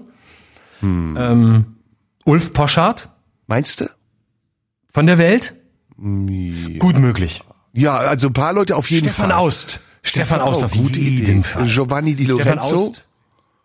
Weiß ich nicht. Nö, nö, nö, der Nö, ist nö, nö, nö, außerdem die Zeit. Die Da- Zeit ist ja, ne? Äh, Kurt Krömer. raus. Kurt Krömer. Das Könnte sein. Faisal, Faisal Kavusi? Nein, Kurt Krömer und Friedrich Küppersbusch, die müssen sich richtig in die Hose scheißen. Da gibt's Ärger. Das könnte sein. Mhm. Äh, dann, ähm, Du? ich? Ja. Mm, nö. Ich? Ja. Weil, nö. Ich, doch, kann ich habe mal. Tomaten geklaut. Ich habe mit fünf habe ich Tomaten geklaut im Tante Emma Laden bei uns auf der Straße, auf der Marienstraße hieß die. Und Mhm. äh, da bin ich hin. Ich hatte eine Freundin, die hieß ähm, Eva und Eva war älter als ich und die hat gesagt, klau mal die Tomaten. Und dann habe ich einfach Tomaten in meine Tasche gesteckt und bin weggerannt. Und das war ein altes Mhm. Ehepaar, dem der Laden gehörte. Und ich bin dann nach Hause. Meine Mutter hat gesagt, woher hast du die Tomaten? Habe ich gesagt, ich habe die mitgenommen. Hat sie gesagt, nein, du hast sie geklaut. Und dann bin ich zurückgegangen und habe die Tomaten zurückgegeben und das Ehepaar hat mir zur Belohnung eine Tüte mit Süßigkeiten geschenkt. Das könnte jetzt ans Tageslicht kommen. Mm, das stimmt. Wäre übel. Würde mir Ärger machen. Mhm. Bei mir war es so, ähm, meine Eltern waren geschieden und mein Vater hat auch viel Scheiße gebaut, lebt aber leider nicht mehr. Aber man könnte da natürlich sagen, ja, ist jetzt die wieder alte. Das wäre eine Story auf jeden Fall. Ich glaube, um, um da kurz Mhm. nochmal, äh, wirklich kle kleiner Ausflug und dann gehen wir wirklich zu den Klimaklebern. Ne? Ja. Ich glaube, das ist ein Skandal, der jetzt auch ein bisschen befeuert wurde durch das Buch von SB. Der wird noch Kreise ziehen. Da, da sind Mhm. drei Männer, sind sehr wütend aufeinander. Und es sind drei, ja nicht mächtige, möchte ich jetzt nicht sagen. Aber es sind Männer, die mindestens an der Macht gerochen haben. Ja, Die oder mit der Macht im Bett lagen. Oder sich für die Macht Bett bereit gemacht haben. Und das ist eine üble Mischung, weil da, da, da werden einige mit reingerissen werden, glaube ich. Und wie gesagt, da, das ist die große Vendetta gerade. Und ich, ich freue mich drauf, weil, ich wiederhole nochmal, ich großer Reichelt-Fan bin. Ich, Reichelt ist für mich der Robin Absolut. Hood der deutschen Presselandschaft. Bei mir ist es ja immer so, dass Und ich sag weißt das ernst, ohne Ironie. Immer, ich meine, du, du weißt, wie ich drauf bin. Ich bin ja ein Opportunist. Für mich ist immer der Feind meines Feindes mein bester Freund. So ist es. Und deswegen sage ich, ich bin jetzt wieder auf der Seite äh, von Döpfner. Ähm, Nee. Und zwar doch, pass auf. Döpfner ist für mich ein Opfer. Und ich habe in sehr vielen Medien, ähm, die mir sehr Öpf- wichtig Öpfer. sind, Ein Öpfer. äh, Genau, ein Öpf äh, Öpfner. Ein Öpfer. Ist für mich ganz klar ein Opfer. Und zwar habe ich bei ganz, ganz vielen Medien, die mir sehr wichtig sind, die, den wirklich hochoriginellen Gedanken gelesen, mit dem ich dich konfrontieren möchte und über den ich dich bitte nachzudenken bis zum nächsten Mal. Ja, ja, ja. Weil man hat gesagt, wie kann die Zeit dieses sensationell äh, anspruchsvolle, ehemals große, gute Medium Intellektuell. jetzt SMS-Nachrichten eines Verlegers veröffentlichen. Was sind das für Maßnahmen? Ja, ja. Das ist nicht mehr meine Zeit. Wirklich ganz viele andere total wichtige Journalisten haben ihr Zeitabo aus Protest gegen dieses Vorgehen Richtig so. sofort beendet. Richtig so. Und ich finde auch, ganz strafbar. ehrlich, Man darf sowas kann, nicht veröffentlichen. Das ist strafbar. wie kann ausgerechnet die Zeit die Zeit, ich kann es nur noch mal wiederholen, sich solcher Methoden der Bildzeitung bemächtigen. Mhm. Und weil ich ein Feind von Bild bin, immer oh nein, gewesen, weil immer? ich Bild hasse, oh, egal unter wem, bin ich jetzt, mhm. bin ich jetzt, weil die Zeit sich dieser Methoden bemächtigt hat, gegen Bild und gegen die Zeit und deshalb für Döpfner. Und wenn ich, wenn ich Jurist wäre, würde uh. ich jetzt das Mandat übernehmen, für Döpfner, um für seine Rechte einzustehen und würde als erstes Kiepenheuer und Witsch den Verlag von Benjamin von MDMA verklagen. Ehrlich? Das würde ich machen. Ja, ey, nee, das sehe ich ganz anders. Also erstmal. Einfach nur aus Opportunismus. Also SB, SB ist für mich ein ganz kleiner, hinterhältiger Gangster ja, der, der Geld nimmt und dann sagt, ja, gegen meinen Willen, ich bin Opfer gewesen und ich bin Zeuge geworden. Man hat mich angesprochen, ich wurde Zeuge. Zeugen werden nicht angesprochen, du, Honk, du, du Lauch. Jedenfalls, äh, da mitzuspielen, in diesem Nobelhotel zu wohnen, ähm, sich so als, als Bon Vivant, als, als, als Künstler zu geben und dann, wenn das Ganze irgendwie nach hinten losgeht, den großen Aufklärer zu spielen und es dann auch noch zu tarnen als, als Frauenrecht nicht. das ist echt super billig. Und ich meine, guck mal, wir reden ja über Authentizität, ne, haben wir doch gesprochen. Wer aus diesem Kreis ist für dich der authentischste? Für mich ist es immer noch Julian Reichelt.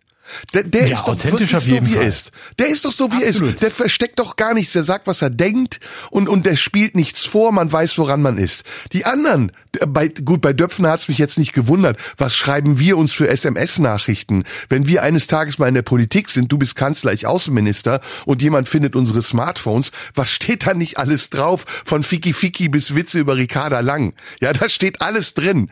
Aber das darf man nicht veröffentlichen, das ist strafbar. Und ich glaube, wir alle haben unsere Leichen im Keller. Wenn man unsere privaten Chatverläufe veröffentlichen würde, ey, da würden aber einigen der Arsch auf Grundeis gehen. Da würde einigen der Arsch auf Grundeis gehen. Deswegen, ich, ich möchte mich da auch auf keine Seite stellen. Döpfner, SB oder der oder das. Die sind alle ganz oben und jetzt werden sie kennenlernen, wie es sich anfühlt, wenn man mal ein bisschen fällt. Und das gehört dazu, ja, oder? Und man muss da, ja, und man muss da sehen, der Springer Verlag hat sich einfach über sehr viele Jahre sehr viele Feinde gemacht. Und da sind viele auf Rache, nämlich Leute, die der Springer Verlag über die Jahre, insbesondere durch Bild, mit großer Freude zerstört hat. Und ähm, der letzte übrigens, by the way, der mhm. letzte, der sich immer noch darauf verlässt, dass er mit äh, Springer im äh, Aufzug nach oben fährt und immer noch glaubt, niemals mit ihm runterzufahren. Ich weiß, wer und das ist. in einer sehr riskanten Aktion ist, ist na? Paul Ronsheimer? Nein. Nein, natürlich nicht. Krasser? Äh, noch krasser, der beim Christian Springer Lindner. Verlag ist, bitte? Christian Lindner. Ach so, ja, na klar, aber der wird ja jetzt vom Spiegel diese Woche? Äh, du, du, den Spiegelartikel? Genau. Ja, ja, ja, ja, ja. Und ich sage dir, also muss, muss man dazu sagen, äh, der Spiegel hat eine große Geschichte gemacht über äh, Christian Lindner und seine Frau Franka Lehfeld, die ja lange bei RTL war und jetzt bei Welt TV arbeitet. Die ich kennengelernt habe, als ähm, ich bei Stern TV war. Als Stern TV noch Niveau hatte. Mhm.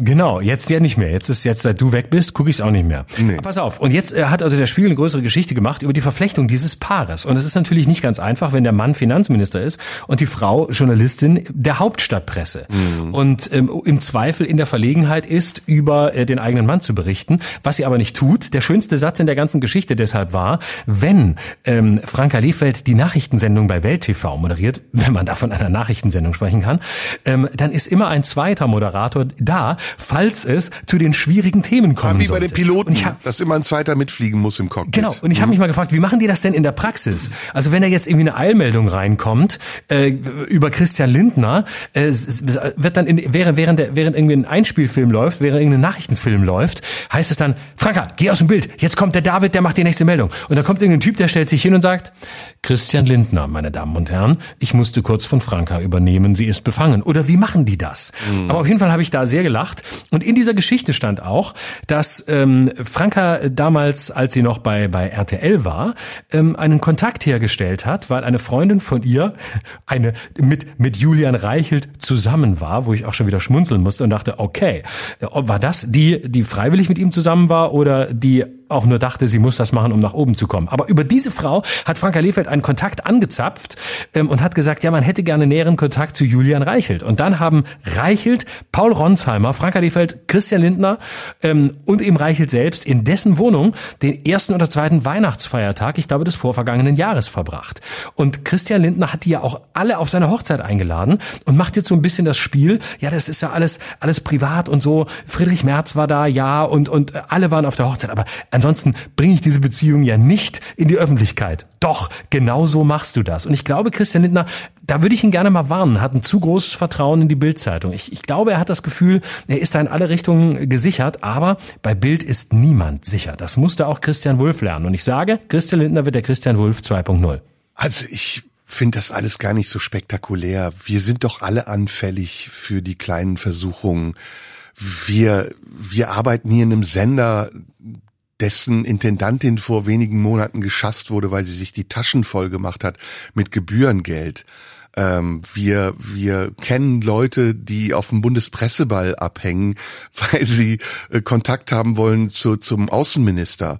Äh, jeder hat doch irgendwo seine, seine kleinen Verbindungen, die er ausnutzt, ob, ob wir das jetzt sind oder ob das ein Julian Reichelt ist oder ob das ein Döpfner ist oder ein Stuckrad Barre das finde ich gar nicht so überraschend. Ich meine, dass auch die normalen Menschen in Anführungsstrichen geben dem Handwerker mal einen Huni unter der Hand und sagen, komm, ohne Rechnung ist billiger. Ich glaube eher, dass das Problem was anderes ist ich glaube, es geht wieder zurück auf die Moral. Ich glaube, dieser Verwerflichkeit, die wir hier ja feststellen oder die wir unterstellen, steht eine überhöhte Moral entgegen. Und diese überhöhte Moral, die greift nicht mehr, weil das System, in dem wir sind, so verworren ist und so komplex und weil eine Hand die andere wäscht und weil viele Dinge einfach nur funktionieren in diesem System, weil man auch ignorieren muss, um es an der Funktion zu halten. Dieses System ist einfach am Ende. Also nicht das System, das politische System, sondern das gesellschaftliche System, auf dem sich ja viele Sachen aufbauen. Verstehst du, was ich meine damit? Ja, es ist sicher Kennzeichen eines Umbruchs. Darüber hatten wir auch beim letzten Mal ja. gesprochen. Also es ist ein ja. Umbruch der Medienlandschaft. Ja. Es fallen alte Autoritäten in sich zusammen. Ein äh, Verleger, vielleicht der wichtigste Deutschlands, ist eben auch nicht mehr so sicher, wie er immer geglaubt hat, dass er sei. Und ähm, wir leben in einer hochmoralisch aufgeladenen Zeit, ähm, in der man mit Leidenschaft äh, Leute auch fallen sehen will. Ja. Und ähm, es ist eine, eine Zeit des Umbruchs und es ist eine Zeit, in der sich auch entsprechend die ethisch-moralischen Maßstäbe ändern. Mhm. Früher wäre das, was Reichelt gemacht hat, völlig selbstverständlich gewesen. Da hat einfach keiner drüber geredet. Noch Rudolf Augstein hat sich von irgendeiner Frau ähm, jeden Morgen äh, von einer Assistentin die Zeitung bringen lassen und die sollte ihm die Bitte halbnackt äh, übergeben. Und keiner hat darüber geredet, weil es eine Selbstverständlichkeit war in der damals äh, herrschenden ähm, Macho- und Männergesellschaft. Mhm. Und das ist alles Kennzeichen einer Situation, in der sich, in der sich Grundlegendes ändert, in der, in der sich, in der Autoritäten fallen und neue entstehen. Und jetzt kommt der Bogen.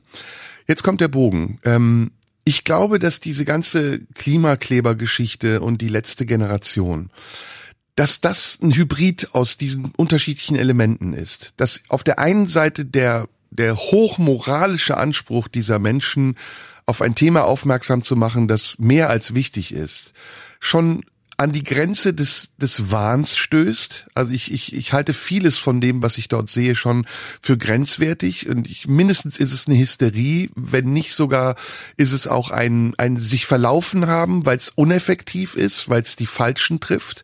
Die Menschen, die im Verkehr stehen und zur Arbeit wollen, sind nicht verantwortlich für den Klimawandel. Sie sind mitverantwortlich, aber ursächlich verantwortlich dafür ist die Autoindustrie, ist die Industrie überhaupt, ist der Profit, den wir machen wollen, weil wir einen Konsum haben, den wir nicht mehr befriedigen können. Und jetzt kann man sagen, okay, auf dieser Metaebene haben wir nichts erreicht, wir müssen eine Ebene darunter gehen, wir müssen die Menschen erreichen, die wir eigentlich dazu anspornen wollen, Widerstand zu leisten. Aber das Gegenteil passiert ja. Die Menschen, die man auf seine Seite ziehen will, werden zu Gegnern, weil sie sich davon angegriffen fühlen, dass man Position bezieht und eben sie an ihrem Leben stört.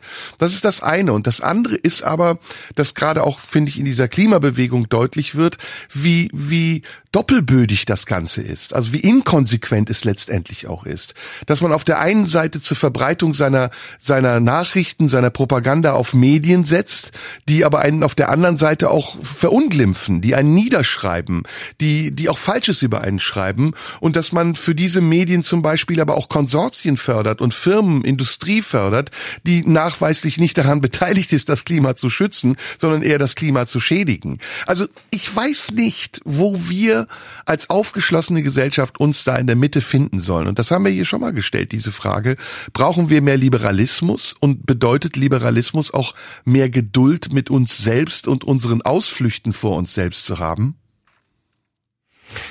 Ja, wahrscheinlich schon. Und ähm, es heißt, glaube ich, vor allem ähm, die Dinge auch da zu lassen, wo sie sind. Ne? Also dieser dieser Klimakleberprotest ähm, ist ja egal, wie man es individuell findet. Ich bin kein kein Fan dieses dieses sich auf Straßen festklebens, aber man muss es ja auch als etwas äh, sehen, was was einer was einer Symbolik folgt und was auch einer Symbolpolitik folgt. Denn mehr ist es nicht und mehr kann es ja gar nicht sein. Und äh, dieses dieses Festkleben hat ja tatsächlich ein sehr, ja fast schon depressives Moment. Ne? Also normalerweise sind ja äh, Protestformen, sofern sie noch irgendwie den Glauben an eine Zukunft oder eine Hoffnung haben, eher mobil. Also man marschiert wie bei den Ostermärschen oder man macht Spaziergänge wie äh, bei, bei Pegida ähm, oder man macht äh, Spaziergänge wie bei den äh, Friedensdemos der Linken in den vergangenen Jahren, aus denen dann die Querdenkerbewegung mit entstanden ist. Und selbst die haben sich in Bewegung gesetzt und sind nach vorne gelaufen, weil weil sie geglaubt haben, eine Corona-Diktatur überwinden zu müssen. Und ich rede hier bewusst jetzt mal nicht über Inhalte, sondern über die Art und Weise des Protests, weil man, glaube ich, daraus viel ablesen kann. Und dieses sich nicht mehr fortbewegen, sondern dieses sich hinsetzen, dieses, dieses symbolische sich festkleben auf dem Boden der Erde, den man schützen möchte, das hat ja fast einen depressiven Zug. Wir halten die Bewegung, wir halten den Fortschritt, wir halten alles, was Entwicklung ist, bewusst auf, weil wir glauben, nur so können wir die Welt retten. Und das ist tatsächlich eine ganz neue Form, weil es das in dieser Form so vorher nie gegeben hat. Es gab zwar bei den 68ern die sogenannten Sit-ins, wo man auch blockiert hat, aber es hatte nicht diese symbolische Kraft ähm, der äh, des des ähm, Innehaltens an Knotenpunkten, also letztlich das komplette mobile Zeitalter damit in Frage zu stellen. Und das finde ich schon spannend, weil es ähm, erstens äh, eine, eine Hoffnungslosigkeit impliziert, die so natürlich auch nicht förderlich ist. Weil damit sagt man ja, wenn man das symbolisch weiterdenkt, im Grunde genommen gibt es gar nichts mehr zu tun. Man muss einfach nur das, was ist, stoppen und aufhalten und dann wird die Welt eine bessere. Aber das ist ja noch nicht mal der Weg. Der Weg ist ja, man muss den Weg, den wir jetzt gehen, zum Teil stoppen, verändern, in andere Richtungen leiten Projekten zum Teil vielleicht auch rückgängig machen. Aber was gar nichts bringt, ist einfach nur Stillstand. Und deswegen würde ich mir da auch ganz andere Protestformen wünschen. Deswegen wünsche ich mir, würde ich mir wünschen, dass die origineller sind, dass die verrückter sind, dass die überraschender sind, auch noch bildstärker sind. Von mir aus irgendein Öl aufs Grundgesetz gießen, das hat wenigstens eine, das hat wenigstens ein paar Ebenen, über die man noch zusätzlich diskutieren kann. Wenn, dann muss man eigentlich die Shells und äh, wie sie alle heißen, die ganzen Ölkonzerne, die muss man eigentlich angreifen mit, mit äh, Aktionen. Aber tatsächlich weniger die Leute, die einfach nur zur Arbeit fahren und in ihrem Auto sitzen. Mhm. Ich finde das sehr spannend, wenn man das mal versucht, ein bisschen zusammenzuwürfeln. Ähm, ich glaube, also mal ganz abgesehen davon, dass es ja äh, wissenschaftliche Erkenntnisse gibt. Und diese wissenschaftlichen Erkenntnisse sind unumwerflich, ja, dass, dass das Klima sich ändert und dass wir auf eine, eine Katastrophe zusteuern, wenn wir unser Verhalten nicht ändern. Das ist erwiesen, da müssen wir nicht drüber diskutieren. Die Frage ist meiner Meinung nach, woher kommt dieses Thema jetzt in dieser Vehemenz? Und was verursacht, dass diese Menschen das Gefühl haben, sie müssen handeln? Und zwar so, wie sie handeln, nämlich sehr unmittelbar, sehr unberechenbar und auf eine gewisse Art und Weise auch aggressiv. Das ist ja, ähm, wenn wir jetzt mal den Tatbestand benennen wollen, im Grunde genommen Nötigung. Man setzt sich auf die Straße und man blockiert den Verkehr und hindert Menschen daran, zur Arbeit sonst wohin zu fahren. Ich glaube, der Grund ist vielschichtig. Also ich glaube, zum einen ist der Fokus, den wir in den letzten 20 Jahren mit Beginn ähm, der Entwicklung auch der Medienlandschaft der Fokus, den wir auf das Wetter, das Klima werfen, dass der viel größer geworden ist. Weil über das Wetter zu sprechen, über das Klima zu sprechen, über die Klimaveränderung zu sprechen, zwar schon immer wichtig war und Bestandteil auch der Nachrichten gewesen ist, aber in dieser Schlagzahl und dieser Vehemenz früher nicht so aufgetaucht ist, wie es jetzt in den letzten 10, 20 Jahren war. Es gab auch den sauren Regen in den 80er Jahren. Es gab auch ähm, das Waldsterben in den 80er Jahren. Aber das waren alles Themen, die so, ja, das, das gehörte zu einer bestimmten Klientel von Leuten, die man für, für Fetischisten hielt. So würde ich es jetzt mal nennen. Und erst in den letzten Jahren hat sich das geändert. Seitdem nämlich diese Messungen immer häufiger auch kolportiert wurden, seitdem auch die Zahlen immer häufiger benannt wurden und es hieß, das war der wärmste Sommer seit Beginn der Wettermessung oder das war der, der längste Winter seit Beginn der Wettermessung. Seitdem wir auch angefangen haben, uns danach zu sehen, dass Nachrichten nicht mehr etwas wiedergeben, was Realität ist, sondern dass sie die Realität auf eine Ebene von Superlativen setzen, die uns wiederum Angst macht. Und ich glaube, Angst ist in diesem Fall ein sehr schlechter Berater, weil er die Nüchternheit trübt, die wir brauchen, um wirklich zu erkennen, wo die Ursachen sind für das, was wir Klimaveränderung nennen. Und die sind ganz klar. Die Ursachen der CO2-Ausstoß liegen darin, dass immer mehr Menschen auf dieser Welt immer mehr konsumieren. Und die Lösung für dieses Dilemma, in dem wir stecken, ist eben zum einen natürlich auch darauf aufmerksam zu machen, dass wir unser Verhalten ändern müssen, aber es beginnt auch bei uns selbst. Das heißt, wir müssen anfangen, unseren Konsum zu hinterfragen.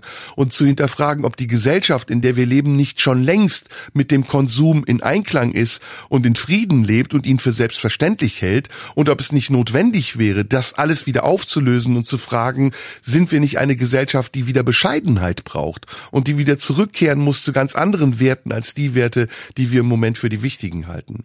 Und dann gibt es noch einen dritten Aspekt, der das Ganze, wie ich finde, nochmal auf eine neue Ebene katapultiert hat. Und diese Bewegung zu einer Jugendbewegung gemacht hat. Das war nämlich Greta Thunberg, die als Symbolfigur vor fünf, vor sechs Jahren ja eine sehr große Strahlkraft hatte. Und das lag nicht nur an ihrer Persönlichkeit, das lag nicht nur an ihrem Schicksal, sondern das lag auch an der Vehemenz, mit der sie es betrieben hat und mit dem Erfolg, den sie dabei hatte, auch an die Großen, die darüber entscheiden, wie das Klima sich entwickelt und ob sie verhindern wollen, dass sich das Klima in diese falsche Richtung entwickelt, auch mit den Großen auf Augenhöhe darüber zu sprechen und zwar ohne sich von diesen Leuten einfangen zu lassen. Und ich glaube, an diesem Punkt sind wir jetzt, an dem wir entscheiden müssen, wie können wir das ernst nehmen? Und wie können wir diese Menschen, die ja wirklich ein sehr wichtiges Anliegen haben, auch wieder zurückgewinnen in einen anderen Dialog als diese Konfrontation, die sie gerade für notwendig halten? Weil ich glaube, ich bin fest davon überzeugt, dass diese Konfrontation, die dort entsteht, wenn Menschen sich auf der Straße ankleben oder irgendwas überfallen oder Kunstwerke mit Öl überschütten, kontraproduktiv ist. Dass sie nicht dazu führen wird, dass das Bewusstsein für den Klimaschutz größer werden wird, sondern dass sie dazu führen wird, dass die Wut über die Klimaschützer größer werden wird. Und da, da frage ich mich, gibt es keinen inneren Kern dieser Bewegung, der sich darüber Gedanken macht, außer dass sie sagen, jetzt ist Zeit zu agieren und ja in einen fast trotzhaften Duktus verfallen, der wie gesagt für mich nicht nur widersprüchlich, sondern auch inkonsequent ist. Also zunächst mal, glaube ich, muss man den, den Protest äh, an dem Ort lassen, wo er ist, nämlich, äh, dass er Protest ist. Und ich bin nicht sicher, inwieweit ähm, diese Form des Protests tatsächlich geeignet ist, Menschen ähm, von der Klimabewegung oder von, von den äh, Klimazielen wegzukriegen. Ja. Was ich glaube ist, es gibt einige, die jetzt äh, sagen, äh, seit es die letzte Generation gibt, wenn die auf die Straße gehen, dann ist das nicht mehr, dann, dann bin ich dagegen. Ne? Also da sind wir wieder bei der Feind, der Feind meines Feindes ist mein Freund. Also jetzt, wenn die für Klimaschutz sind, dann bin ich erst recht dagegen. Diese Leute gibt's gerade so in der in der Boomer-Generation, aber da muss man natürlich sagen, das sind Leute, die hätten sich auch sonst nie in irgendeiner Form für irgendein Klimaziel stark gemacht. Die haben jetzt nur einen Grund, weiter so zu leben, wie sie vorher schon gelebt haben. Ob die wirklich ähm, die Macht haben oder ob wirklich umgekehrt formuliert so viele Leute so doof sind, dass sie die Frage, inwieweit sie ähm, sich dem Klima verpflichtet fühlen, abhängig machen von einer Gruppe, die ihnen unsympathisch ist, das würde ein ziemlich schlimmes Urteil über ähm, den Stand unserer Gesellschaft fällen, wenn wir glauben würden, dass da ähm, Menschen in der Mehrheit so anfällig sind, äh, alles zu revidieren, nur weil diese Leute unterwegs sind. Aber was ich glaube ist, dass ähm, diese Protestformen zunächst ähm, sehr widersprüchlich sind. Ne? Also es gibt eine mhm. gewisse Radikalität ähm, in der Art und Weise, ähm, den Verkehr aufzuhalten oder auch bildmächtig in Erscheinung zu treten. Auf der anderen Seite aber sind ja die Forderungen an die Bundesregierung bislang unfassbar brav gewesen, nämlich ein generelles Tempolimit von 100 kmh und die Einführung eines deutschlandweiten 9-Euro-Tickets. Die zweite Forderung ist erfüllt worden, zwar nicht mit 9, aber mit 49 Euro. Und ähm, die erste wird so schnell nicht realisiert werden, wird aber diskutiert und ist mit 130 kmh auf vielen Autobahnen schon lange der Fall. Also es bricht sozusagen eine Radikalität in der Bildsprache und in der Protestform komplett mit einer großen Biederkeit, was die Umsetzung der Politik angeht. Zusätzlich gibt es noch die Idee, diesen, diesen Expertenrat einzuberufen zum Thema Klima den glaube ich, der ist gut gemeint, ist aber in der Praxis komplett antidemokratisch, weil dann sind wir kurz vor einer Räteregierung oder davor, dass überall nur noch Experten regieren und in der Republik möchte ich ehrlich gesagt nicht leben. Ähm, das bricht zunächst mal auseinander und ich glaube, dass diese Bewegung sehr divers ist, genau wie du es vorhin gesagt hast. Ich glaube nicht, dass es da eine klare Idee gibt, wo man hin will. Da sind ganz viele Leute dabei, die ähm, da mitmachen, die das richtig finden, die wahrscheinlich wirklich verzweifelt sind, andere, die einfach protestieren wollen, ihrem Unmut Ausdruck verleihen wollen. Und dann gibt's eine kleine Gruppe, und da finde ich die Entwicklung am spannendsten, die tatsächlich äh, radikalisiert ist. Und auch die gibt es. Und von Tazio Müller, einem der Aktivisten, gibt es ja ein langes Interview im Spiegel, wo er selbst Dobrins Wort von der Klima-RAF benutzt, und zwar positiv konnotiert und sagt, ähm, wenn die Politik sich nicht an uns orientiert, wenn die Politik uns nicht ernst nimmt, wenn sie nicht deutlich radikaler wird, dann wird sich die Gruppe aufspalten. Ein großer Teil wird wahrscheinlich friedlich bleiben und wird aufhören und ein kleiner Teil wird sich radikalisieren, wird in den Untergrund gehen und damit macht man, also die Politik, so war sein wörtliches Zitat, ähm, die Gruppe zu einer Klima-RAF. Und dazu kann es natürlich auch kommen, ähm, weil die Forderungen, die sie stellen, so nicht umgesetzt werden können. Aber die Logik des Protests ist, dass Forderungen von neuen Menschen, die protestieren, auch nicht so gebaut sein müssen, dass sie politisch umsetzungsfähig ist. Das ist ja gerade der Luxus und das Gute am Protest, dass er utopisch sein darf, vielleicht auch wahnsinnig sein darf, aber dass er eben nicht sich im Bürokratie klein-klein verhaken muss, weil das Aufgabe der Politik ist. Ja, ähm, das Stichwort RAF ist sehr spannend in dem Zusammenhang, ähm, gerade auch für mich, weil ich mich sehr lange mit der RAF auseinandergesetzt habe, die ja sehr unterschiedliche Generationen hatte und am Ende ja auch sehr unterschiedliche Wirkungsfelder. Und ähm, wenn wir mal vorspulen, dann sehen wir ja heute, dass die RAF irgendwann eingesehen hat, dass die Form von Einfluss, den sie ausüben wollte, gescheitert ist.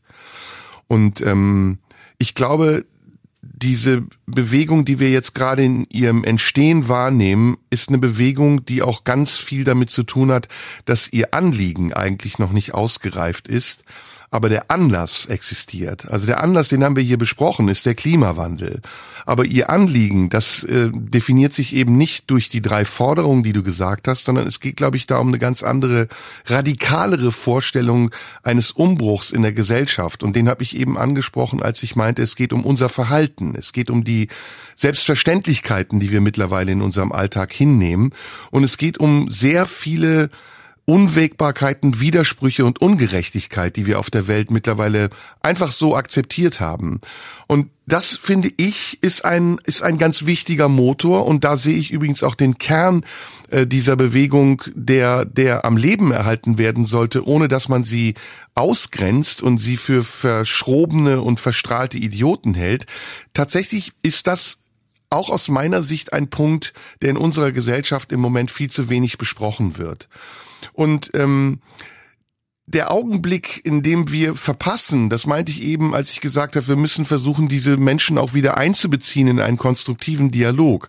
Der Augenblick, in dem wir das verpassen, diesen Dialog aufrechtzuerhalten, ist zugleich auch der Augenblick, in dem der Protest, der jetzt noch Protest ist, radikaler werden kann. Und wenn er aus Grund, aufgrund irgendeines Ereignisses sich dann vielleicht sogar verschiebt und in den Untergrund geht und vielleicht sogar in den Anarchismus übergeht, dann werden wir vielleicht eine, eine neue Terrororganisation haben, die aus der letzten Generation entstanden ist. Das ist alles sehr hypothetisch, das ist alles vielleicht sogar übertrieben, aber es ist nicht unmöglich. Und ich glaube, wenn wir noch weiter hinterfragen. Also gehen wir mal vom Thema Klima weg. Gehen wir mal mehr zu der Frage hin, wie geht eigentlich die Politik mit Widerstand um? Wie geht eigentlich die Regierung mit der Opposition um? Wer ist eigentlich die Opposition? Wo sitzt die Opposition?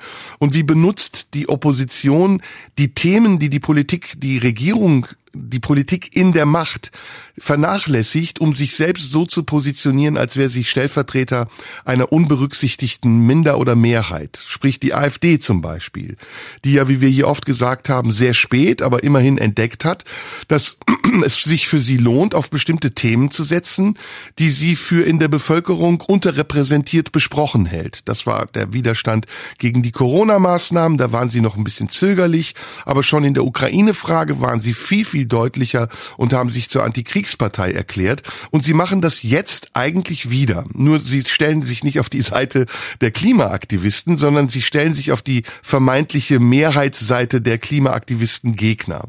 Und das ist schade, nicht nur schade, sondern es ist auch gefährlich, weil wir in diesem Fahrwasser des, des drohenden Populismus die Zügel aus der Hand geben und den Diskurs vernachlässigen, den wir brauchen, um an den demokratischen Strukturen, die wir haben, glaubwürdig festzuhalten. Und dazu gehört eben auch, dass man nicht nur an der Oberfläche bleibt und sagt, ja, das stört uns, dass sie sich auf der Straße ankleben, die verhindern, dass die Leute zur Arbeit fahren, sondern dazu gehört auch, dass man hinterfragt, woher kommt das eigentlich? Und wie können wir damit umgehen? Was bedeutet das eigentlich? Und das tun wir viel zu wenig.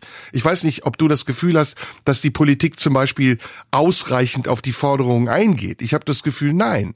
Sie, sie lädt die Klimaaktivistin nicht an einen runden Tisch und sagt, was sind eigentlich eure Forderungen? Wo können wir euch entgegenkommen? Wie können wir verhindern, dass dieser Streit noch weiter eskaliert? Sondern sie beteiligt sich an der Stigmatisierung, indem sie auf die vielleicht Umfragenzahlen schaut und das, was zum Politikum geworden ist und von der Opposition gerade genutzt wird, um daraus populistische Thesen zu machen, auch für sich benutzt, um daraus vielleicht am Ende bei der vermeintlichen Mehrheit der Andersdenkenden irgendwas wie Wahlerfolge zu generieren.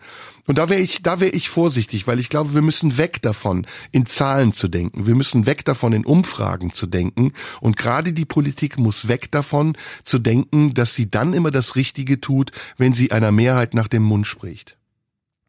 Ja, ich glaube, dass die, die Ampelkoalition, nachdem wie ich es wahrnehme, sogar ganz absichtlich versucht, die letzte Generation von sich fernzuhalten ja, und ja. ganz bewusst eher gegen sie arbeitet. Ja, also wenn ich mir, die Grünen, ich mir besonders die, die Grünen. Ja, gerade wollte ich sagen, also wenn ich mir die ganzen Verurteilungen angucke, die ich schon gehört habe von SPD und Grünen Politikern, bei der FDP ist es jetzt nicht so verwunderlich, aber ich glaube, gerade die Grünen haben ein riesiges Problem mit der letzten Generation, weil sie ähm, ihre eigenen Maßstäbe und ihre eigenen Grundsätze radikal in Frage stellen. Die ja. Grünen müssten sich jetzt eigentlich entscheiden, sind sie der Anwalt der letzten Generation, dann können sie sich zugespitzt formuliert früher oder später aus dieser Koalition verabschieden oder ja. bleiben sie der Anwalt dieser Koalition und einer Politik, in der sie versuchen müssen, nicht komplett ähm, auf den Seitenstreifen zu geraten innerhalb der Koalition. Also bleiben sie dem der Linie treu, machen sie all die Kompromisse mit, die die FDP erfolgreich fordert und durchsetzt und sind damit weiter weg von der letzten Generation. Und die mhm. Grünen haben sich, glaube ich, sehr klar entschieden,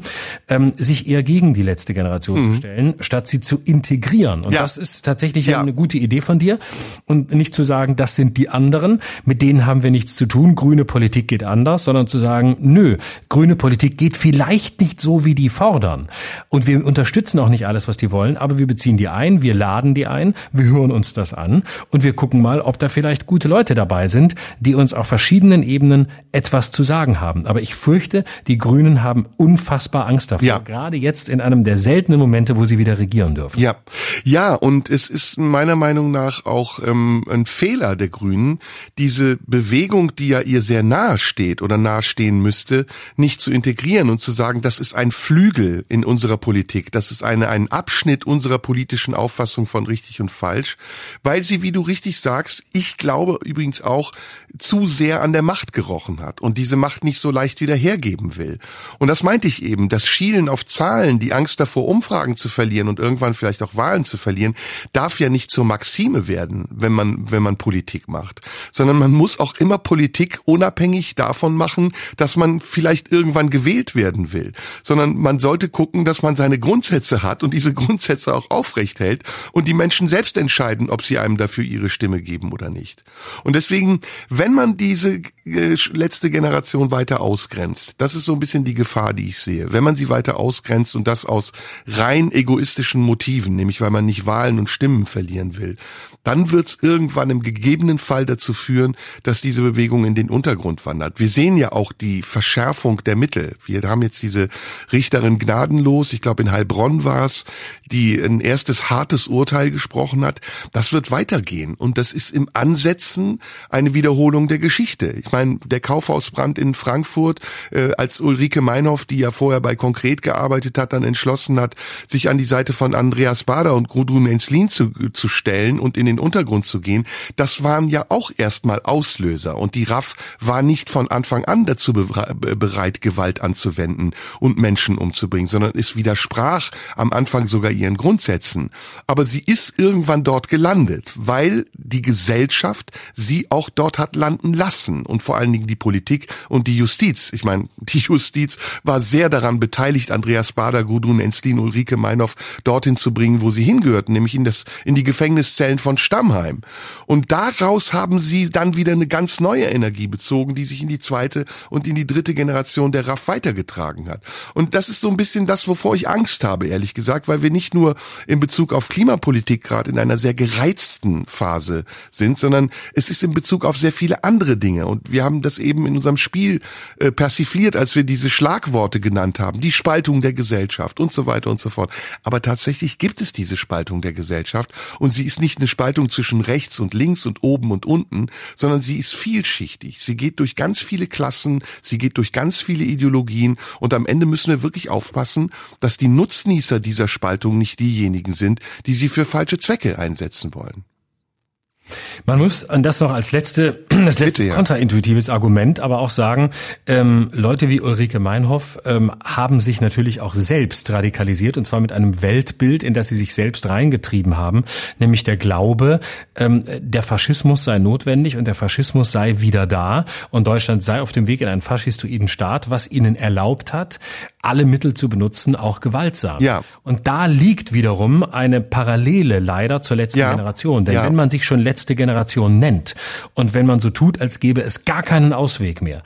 Und wenn man fest davon überzeugt ist, dass die Apokalypse bevorsteht und dass man selbst ähm, nichts mehr auf dieser Welt lebenswert empfinden wird im Laufe seiner Lebenszeit, dann legitimiert man auch hier alle Mittel und dann radikalisiert man sich selbst. Denn wann immer man den Eindruck vermittelt, es gibt keinen Ausweg mehr, die Apokalypse droht, sei es Faschismus, sei es die Klimaapokalypse, in dem Moment erlaubt man sich selbst schon, ohne es getan zu haben, jedes Mittel zu benutzen und jede Waffe auch zu benutzen. Und das ist das, was ich der letzten Generation bei aller ähm, Grundsympathie und bei der Überzeugung, dass sowohl die Protestformen rein in der Sache richtig sind und ich glaube auch ihre Bildsprache zu verstehen, das ist es, was ich Ihnen tatsächlich ein bisschen vorwerfe. Ja, mein Lieber, ähm, boah, wir sind zwei Stunden schon auf Sendung, glaube ich. Kann das sein? Ja, anderthalb. Wir haben ein bisschen später angefangen. Schön, aber immer wieder macht's Spaß und äh, ja. ja, lass mal gucken, was noch auf uns zukommt.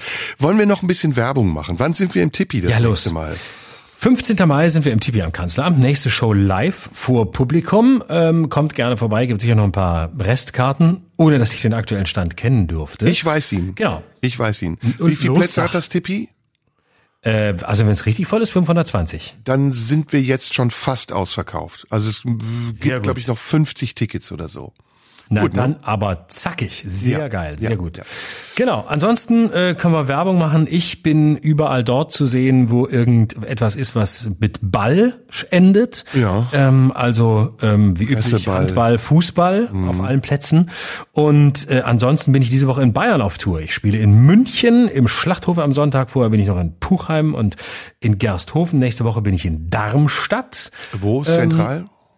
Zentralstation, genau. Ja, oh, grüß dann, unbedingt, grüß unbedingt. Ich weiß nicht, ob er noch da ist, aber Grüße an, boah, ich habe vergessen, wie er heißt. Ist ja egal. Auf jeden Fall alle. schönes, schöner Spielort, schöne Stadt.